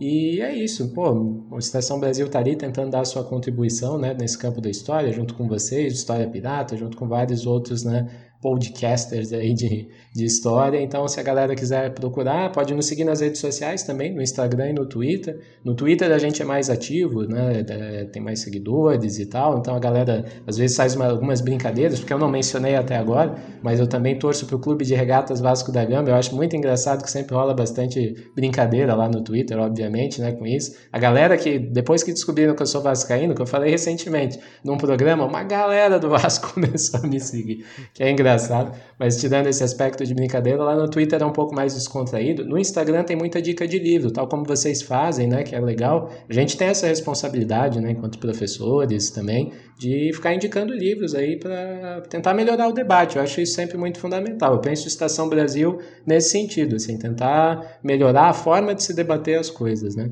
Então, quem quiser dar essa força, pode colar lá e que vai ser muito bem-vindo. É isso então, Ricardo. Muito obrigado pela tua participação aqui no episódio de hoje.